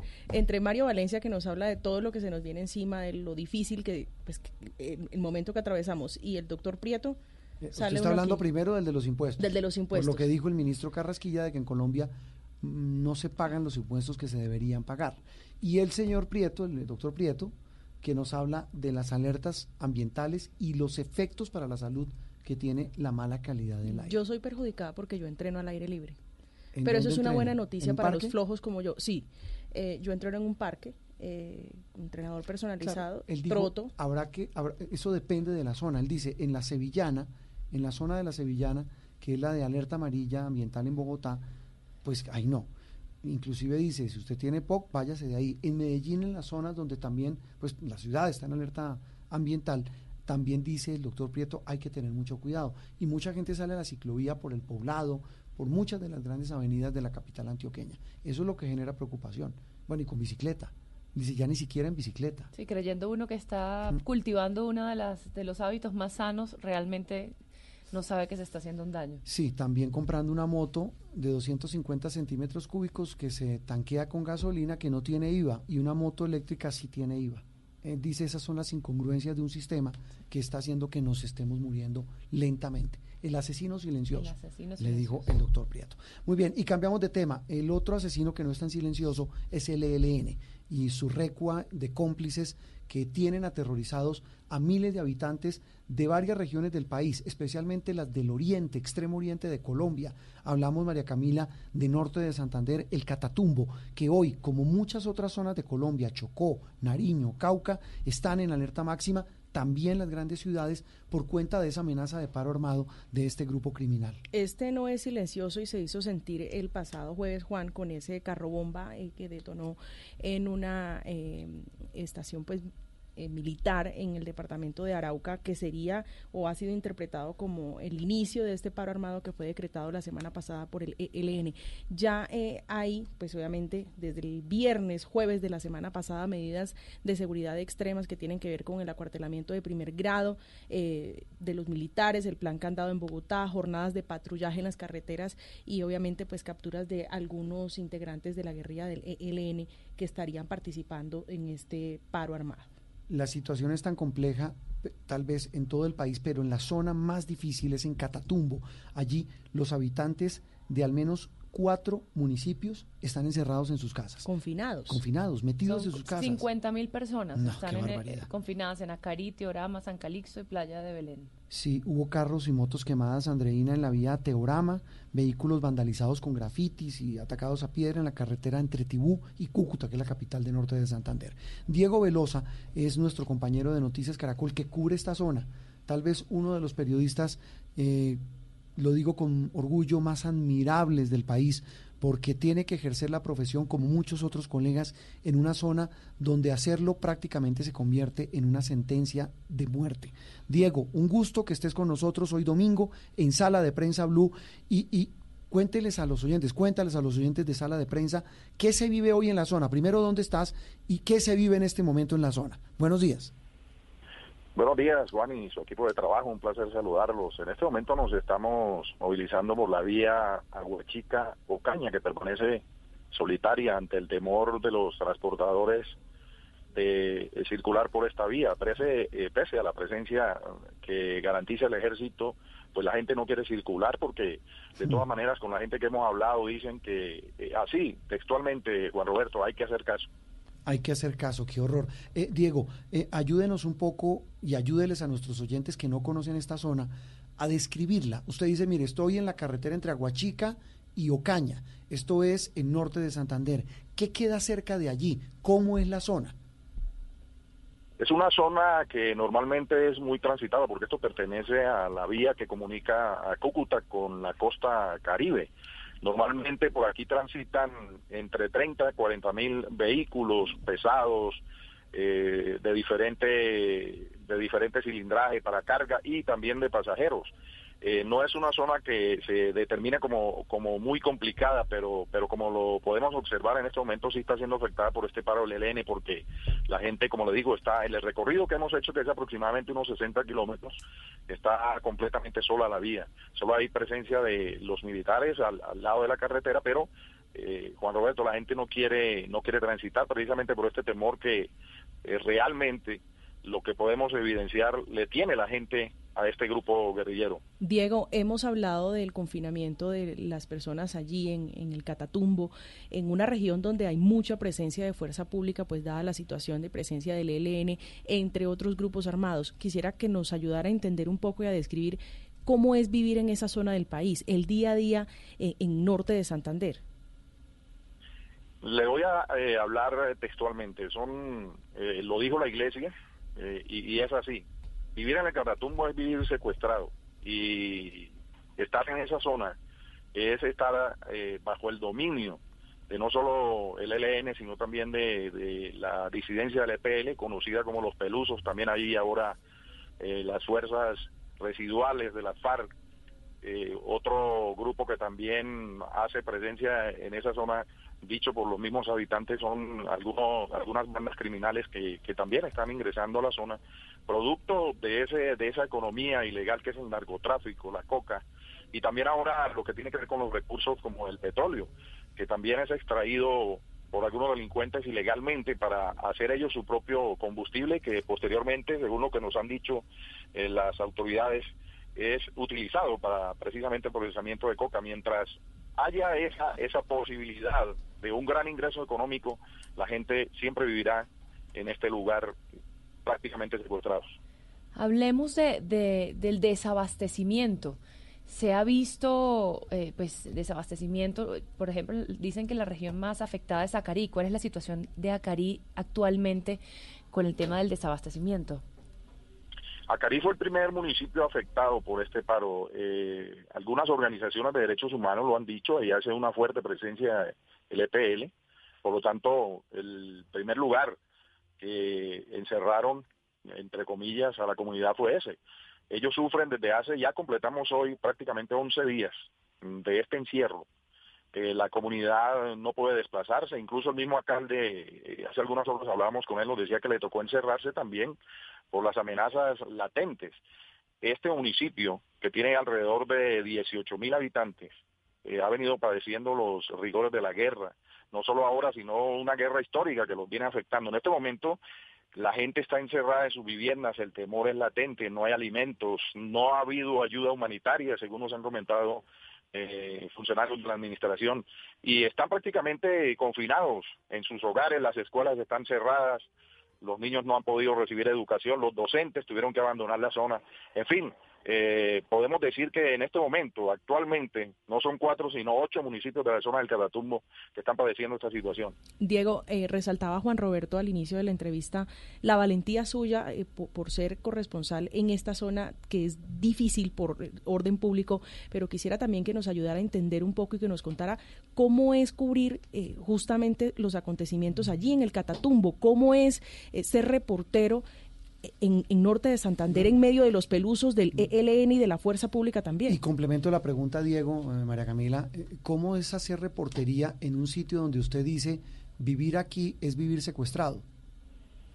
Difícil, Juan Roberto, difícil. Nosotros mismos hemos sido víctimas. Claro, lo recuerdo. Y de, del ELN ya en dos oportunidades nos han quitado los equipos, estamos amenazados que no podemos reingresar a la zona que pues so pena de, seguir eh, poniendo en riesgo nuestra vida, pero creo que se, se requiere más que valentía, eh, mucho amor por, por el trabajo que realizamos y, y por el amor a la gente, al sufrimiento de esta gente.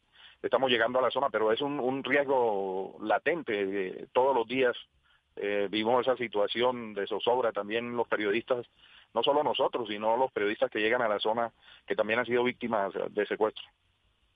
Pues Diego, eh, eh, lo que esto último que le preguntaba a María Camila, eh, como lo arrancamos, era simplemente rendirle un homenaje a usted, a los habitantes de esta zona. Lo que usted nos cuenta es doloroso, es triste y, repito, cuenta con todo nuestro respaldo porque el país tiene que conocer eso. No puede ser posible. Bueno, tal vez una pregunta final. hay ejército, hay policía. Esta semana estuvo el comandante del ejército, se metió allá, estuvo el director de seguridad ciudadana de la policía estuvo eh, la cúpula, el alto mando. ¿Por qué la gente no sale? Precisamente por el temor y por el, digamos, el, el dominio que tienen esos, esos grupos armados en la zona del Catatumbo. Y déjeme recordarle que hay más de 10.000 hombres de la policía y del ejército. Eh, un, un experto en este tema que fue funcionario de la gobernación de Norte de Santander nos decía que precisamente el ejército, pese a que el número de hombres que tiene, por ejemplo, el EPL, que no superan los 350 hombres y alrededor de mil hombres del ELN, ante 10.000 de la fuerza pública, pues parecería ilógico que no mm. pudieran combatirlo, pero es que hay una situación que se presenta, Juan Roberto lo, decía este experto, y es que eh, el, eh, estos grupos irregulares se camuflan dentro de la población civil y combatir con civiles es muy difícil para la fuerza pública. Eh, mire, decía en el informe de Human Rights Watch hace algunas semanas sobre lo que pasa en Arauca, ellos estuvieron allá con sus investigadores, tomaron la frase de un policía para titular el informe, que lo, refleja lo que pasa allí. El titular es, abro comillas, en Arauca la guerrilla es la policía, cierro comillas. ¿En Catatumbo es igual? Igual, exactamente. Recuerdo una entrevista que yo le hice a un, a un habitante de la zona cuando este tema de megateo y el campesino lo dijo abiertamente, es que megateo para nosotros es como nuestro papá. Igualmente pasa con estos con estos grupos irregulares actualmente. Mm, es como, digamos, la, la, ley que impera en esa zona. Megateo, recordemos el temible, sanguinario jefe asesino de los pelusos y que fue dado de baja en un operativo de la Fuerza Pública. Diego, un abrazo, seguimos en contacto y cuenta con todo nuestro respaldo aquí en Noticias Caracol y en Blue Radio. Muchas gracias a todos, eh, seguimos trabajando, seguimos luchando por que ojalá se consiga la paz en este país. Juan Roberto, muchas gracias. Ojalá. Diego Velosa, nuestro representante allí en la región del Catatumbo. Estamos en Sala de Prensa Blue.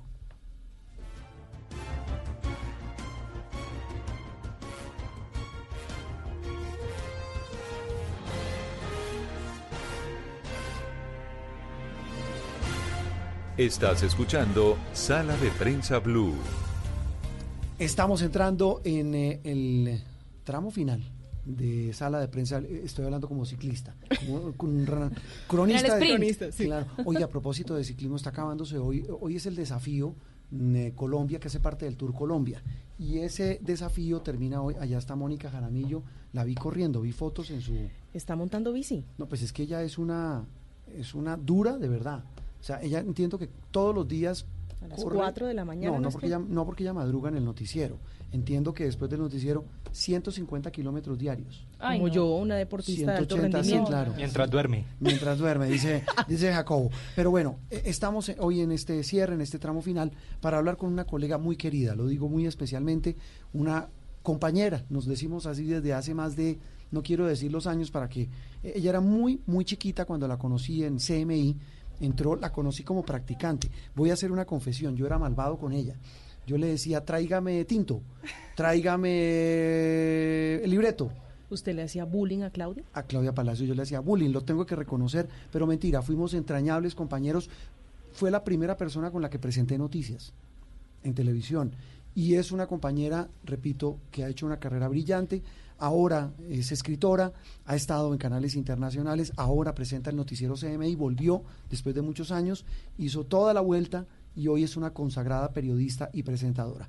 Claudia Palacios, Claudia, un gusto que estés con nosotros hoy domingo en Sala de Prensa Blue. Hola Juanro, compañero, compañero, muchísimas gracias. Siempre es un gusto acompañarlos en, este programa tan chévere y tan importante para el periodismo. Eh, eh, Claudia, la estamos llamando primero por el cariño, el afecto y también porque recibió hace pocos días el Premio Nacional de Periodismo, el CPB, el que entrega eh, el Círculo de Periodistas de Bogotá, por su libro, un libro que ha levantado ampolla, que he visto muchas reacciones y que es uno de los libros más vendidos hoy en Colombia, En Brujas ¿De qué trata En Brujas?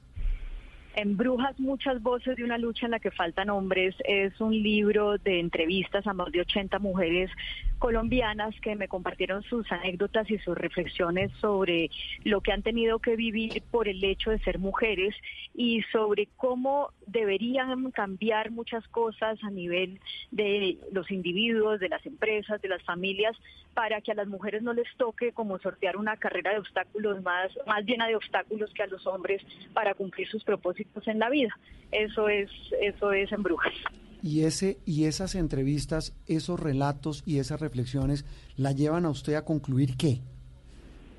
Pues me llevan a concluir que hacen falta muchas voces, especialmente las voces de los hombres, en todos estos debates sobre la equidad de género, porque la palabra género para muchas personas genera erisipela y entonces se tapan los oídos y se niegan a la posibilidad tan siquiera de entender de qué se trata, porque la asocian con el estigma que carga la palabra feminismo, que eh, bueno, eso es otra discusión, pero es un estigma en buena parte muy injusto porque a las feministas les debemos eh, muchas cosas positivas para las mujeres y para la sociedad. Pero mucha gente por eso se niega a, tan siquiera darse la oportunidad de entender que esta búsqueda de la equidad de género es algo que nos beneficia a todos, que todos tenemos un género, no es una cosa de, viejas, ¿no? Es una cosa que a, los hombres también los va a beneficiar porque los hombres también de hecho son víctimas de esa cultura eh, patriarcal o de esas masculinidades tóxicas que, llevan, por ejemplo, a que en el país haya más hombres víctimas de homicidios, más hombres que están en la cárcel, más hombres que se suicidan, más hombres que provocan o que son víctimas de siniestros de tránsito, eh, entre muchas otras cosas. Entonces, es, es la conclusión es que entren más voces en esta conversación. Eh, las que estamos ahí desde hace rato, démonos cuenta que a veces somos excluyentes por la manera como decimos las cosas que puede verse de manera muy agresiva, pero los que se tapan los oídos y cierran los ojos no lo hagan y entren a la conversación porque es algo muy importante para otras cosas de la sociedad, que no solamente son el género, es la equidad y la justicia y la defensa de los derechos humanos en general. Usted ha dicho, Claudia, que es una convencida de que sin los hombres el feminismo no puede seguir evolucionando. Uno pensaría que este libro es dirigido a las mujeres, pero al leer uno, por lo menos el prólogo, se da cuenta que es un libro completamente dirigido a los hombres para que redescubran o descubran más bien lo que ignoran de las mujeres. ¿Qué es eso que los hombres ignoran de las mujeres en su libro? Pues ignoran que lo que creen que es una cosa de viejas, que lo tratan de con ese tono, ¿no? Ah, es una cosa de señoras, es la cantaleta de la mamá, es la cantaleta de la esposa, es, es el, el, lo temperamental que es la hija o la sobrina o la compañera de trabajo. Ignoran que eso eh, tiene un impacto en lo que en, todos los problemas de la sociedad. Por ejemplo, el hecho de que las mujeres nos graduemos en cantidades superiores a los hombres de las universidades y en muchas ocasiones con títulos, con, con más, eh, digamos, diplomas por excelencia y ese tipo de cosas, pero que a la hora de buscar trabajo el desempleo de mujeres sea en promedio 7% mayor en las mujeres y que a la hora del empleo de la remuneración el promedio sea que los hombres ganan, ganan 20 o 23% más que las mujeres por hacer exactamente el mismo trabajo es un problema de sociedad. ¿Para qué estamos dejando que las mujeres se eduquen como nos educamos si no les damos la oportunidad de trabajar en iguales condiciones que los hombres y si no les damos la oportunidad de ser autónomamente, eh, económicamente autónomas eh, como lo pueden ser los hombres de manera más fácil? Este es un problema que si, si, si reducimos todo eso a que es una cantaleta de, de señoras, no nos estamos dando cuenta de que estamos desperdiciando un capital humano muy importante para que la sociedad sea más equitativa, para que haya más eh, productividad, para que tengamos relaciones más armónicas, más justas, eh, para que haya menos violencia. Entonces es como, no nos, hombres, dense cuenta de que cuando ustedes reducen las, los temas que creen que son temas de mujeres, se están privando de la oportunidad de encontrar herramientas para darle soluciones a los a temas muy fundamentales de la sociedad que también nos afectan a ustedes. Eh, Claudia, mensaje recibido y tiene usted toda la razón. Hay una doble moral y hay un rasero bastante, bastante inequitativo a la hora de hablar no, no solo de igualdad de oportunidades, sino realmente de justicia de género, que es realmente entiendo el fondo y el trasfondo de estas reflexiones de este libro. ¿Me recuerda el nombre completo? Es que no solamente es en Brujas.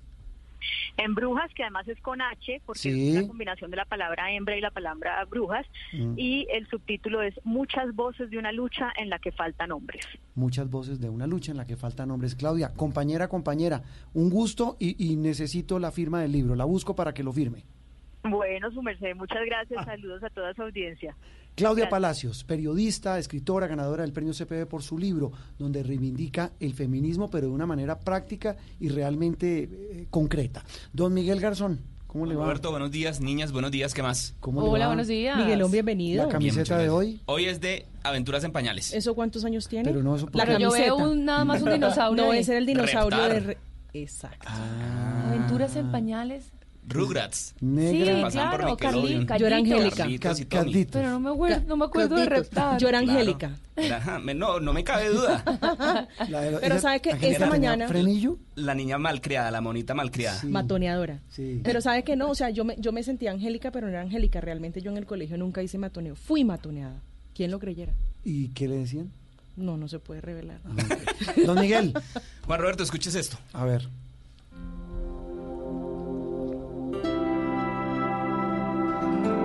¿Esto qué es? ¿Un consultorio? No, no es música de consultorio. ¿Un spa? Parece un spa. Atención, Un sí, spa. Tampoco es canción, tampoco es música de spa. Esta es la, la música que suena cuando usted enciende el PlayStation 4. ¿En serio? Claro, usted lo enciende y suena este sonido. ¿Y sabe por qué lo estamos poniendo? Porque este PlayStation 4, digamos que ya tiene los días contados. ¿El A final- cuál? El 4, el- la más reciente. Que es el, estoy seguro que usted que juega en tiene- FIFA. ¿sí? En el que jugamos FIFA usted y yo. Ah, sí. Exacto. Entonces, Ok. Ya tiene los días contados porque a finales de este año estaría saliendo la nueva generación de consolas, que es el PlayStation 5. ¿Qué tienen que de raro o de nuevo? Bueno, eh, hasta el momento todo es especulativo, pero hablan de que la PlayStation, por lo menos la PlayStation 5, tendría un procesador muchísimo más rápido que hace que los Mm. tiempos de espera, cuando eso que usted dice cargando, cargando, cargando, Eh, supongo Sería que, mucho hará, más que hará corto. más rápido, eh, ¿cómo es que jugamos eso, Jacob? ¿En línea? ¿Que uno juega con otro por allá en otro lado? Eh, exacto. Hablo de fútbol, yo juego fútbol, yo no, no juego lo otro. le mejoraría el lag, que es de la, Sí. la- el problema que se tiene cuando se juega en línea. Los juegos serían muchísimo mejores gráficamente, obviamente, o sea, esos ya serían Bueno, con entonces el FIFA gráficos. ya yo creo que sale el sudor de los jugadores. Yo ¿será? creo- ¿O suda, o- o- o Porque suda es- uno, o le salpica a uno el sudor o Es, algo así. es impresionante la, la, la fidelidad de, la, de, Sí. de- de lo parecidos que son los jugadores, eh, la- las jugadas, Los gestos. los gestos, las celebraciones, todo. Y este Hablo sería del mucho fútbol, mejor. del FIFA. Ajá, y ese no, y todos los juegos Sí. generalmente son, es que los Es que yo juegos... solo hablo del FIFA porque no juego más. Bueno, hay muchos más, vez. hay muchos más, Juan Pues Roberto. no, mentira, un- una vez cada seis meses. Y bueno, entonces eh, además, este PlayStation 5 dicen que podría ser compatible con los juegos de las otras consolas. De la 1, la 2, la 3, la 4, la 5, entonces sería buenísimo. Oiga, porque ¿sabe qué vi a propósito de consolas? Vi hace poco como la resurrección de Xbox. Xbox sigue, Xbox en este momento está el Xbox One, eh, tiene una consola que es muy poderosa que la es digamos que es la competencia directa del PlayStation 4, tienen obviamente ambas diferentes características, pero ambas son muy buenas. ¿Cuál, también cuál- ya cuál está- es mejor? Si usted me pregunta a mí, Usted que es experto. no, el Xbox tiene mejor eh, motor gráfico, ¿Eso qué significa? o sea que los gráficos son mejores y se demora Mm. menos en cargar, pero a mí personalmente me gusta más por jugabilidad de Jacobo, PlayStation que 4. es un vago que juega eso con, con su con su compinche. Eh, ¿Quién ¿cuál es el mejor? compinche? Play. ¿El Play? El Play. Sí. ¿Quién es el compinche? Después, pues, después. Pero, después. pero, le, pero le cuento algo. Señor. La gente critica, dentro del mundo gamer, los que juegan en consola, en PlayStation Ah. y en Xbox. Pensé No, que gamer, gamer de videojuegos, Ah. hombre. Sí, yo iba a decir, Cre- no le- los que juegan no le en- meta esta vaina no, no, no. sexuales. Los que, los que juegan con, la, con el computador, con Sí. PC, critican a los que juegan en videojuegos, en, en ¿Cómo la así? consola. ¿Yo en mi computador puedo jugar? Pero absolutamente, y se ve muchísimo mejor. Y tiene ¿Pero qué muchísima puedo resolución. jugar? Todo. Pero todo lo que está en FIFA, perdón, todo, Todo. lo que está en el Play y en el Generalmente, Xbox. generalmente las productoras de videojuegos, generalmente las productoras de videojuegos Bueno. traen los juegos nuevos para las tres consolas o para las cuatro ya ahorita, Nintendo, Switch, PlayStation 4, Xbox One y para consola obviamente, para PC, perdón, que es obviamente uno de los ¿Cuándo sale al mercado ese FIFA 5? Es, perdóneme, ese PlayStation, el PlayStation 5. 5 y el Xbox Series X, eh, Series X, que son las dos nuevas consolas, la nueva generación de consolas, van a salir a finales de año y ya hay eh, estimaciones de cuánto costarían. ¿Cuánto? Sony no ha dicho cuánto, ni, ni Pero Xbox. más o menos, ¿cuánto puede costar? 500 dólares. ¿Millón quinientos mil? No más, porque el dólar digamos que está a Bueno, millón 3.400 seiscientos y digamos que en, en diciembre sube un poquito más, coronavirus, Bueno, petróleo, toda esta cosa. Entonces digamos que sería cerca a Colombia casi 2 millones de pesos. Apenas para jugar el FIFA 21. El FIFA El FIFA 21 y a eso súmele Juan Roberto que estos, te- estos, estas consolas ya tienen que ser conectadas a un televisor de última generación. Digamos que el televisor viejito, el plano normal, el, el Ah, pero el Smart TV sí funciona. en el, pero tiene que ser, para que usted le pueda sacar bien el jugo, tiene que ser un 4K. O sea, para que sean HD 4K. Para- en, en Full HD rastastas, Bueno. como decían los de, los de la bien. canción. Rastasta, se me acaba el tiempo, don Juan Jacobo. Juan Roberto, le hablo de Pivo y Mateo. ¿Y eso qué es? Pivo es un ¿Quiénes robot son? lanzado Pensé con Bell y la bolita de la que hablamos hace ocho días. Sí. Pivo es un robot que le lee a usted el clima, Ajá. noticias, le puede cantar, Pero bailar. ¿cómo así? ¿Es un robot y es cómo un muñequito blanco, Ajá. por ahí de un metro, y él tiene todas estas posibilidades. ¿Es de qué género? Masculino. No, pero no, eso no es mejor femenino. ¿Y con voz femenina no es mejor? Hola. Así. Y Mateo es una alfombra. D- deme la noticia del nuevo fiscal. Piva. En Colombia ha sido electo el nuevo fiscal. Perfecto, general. si ve, mucho mejor.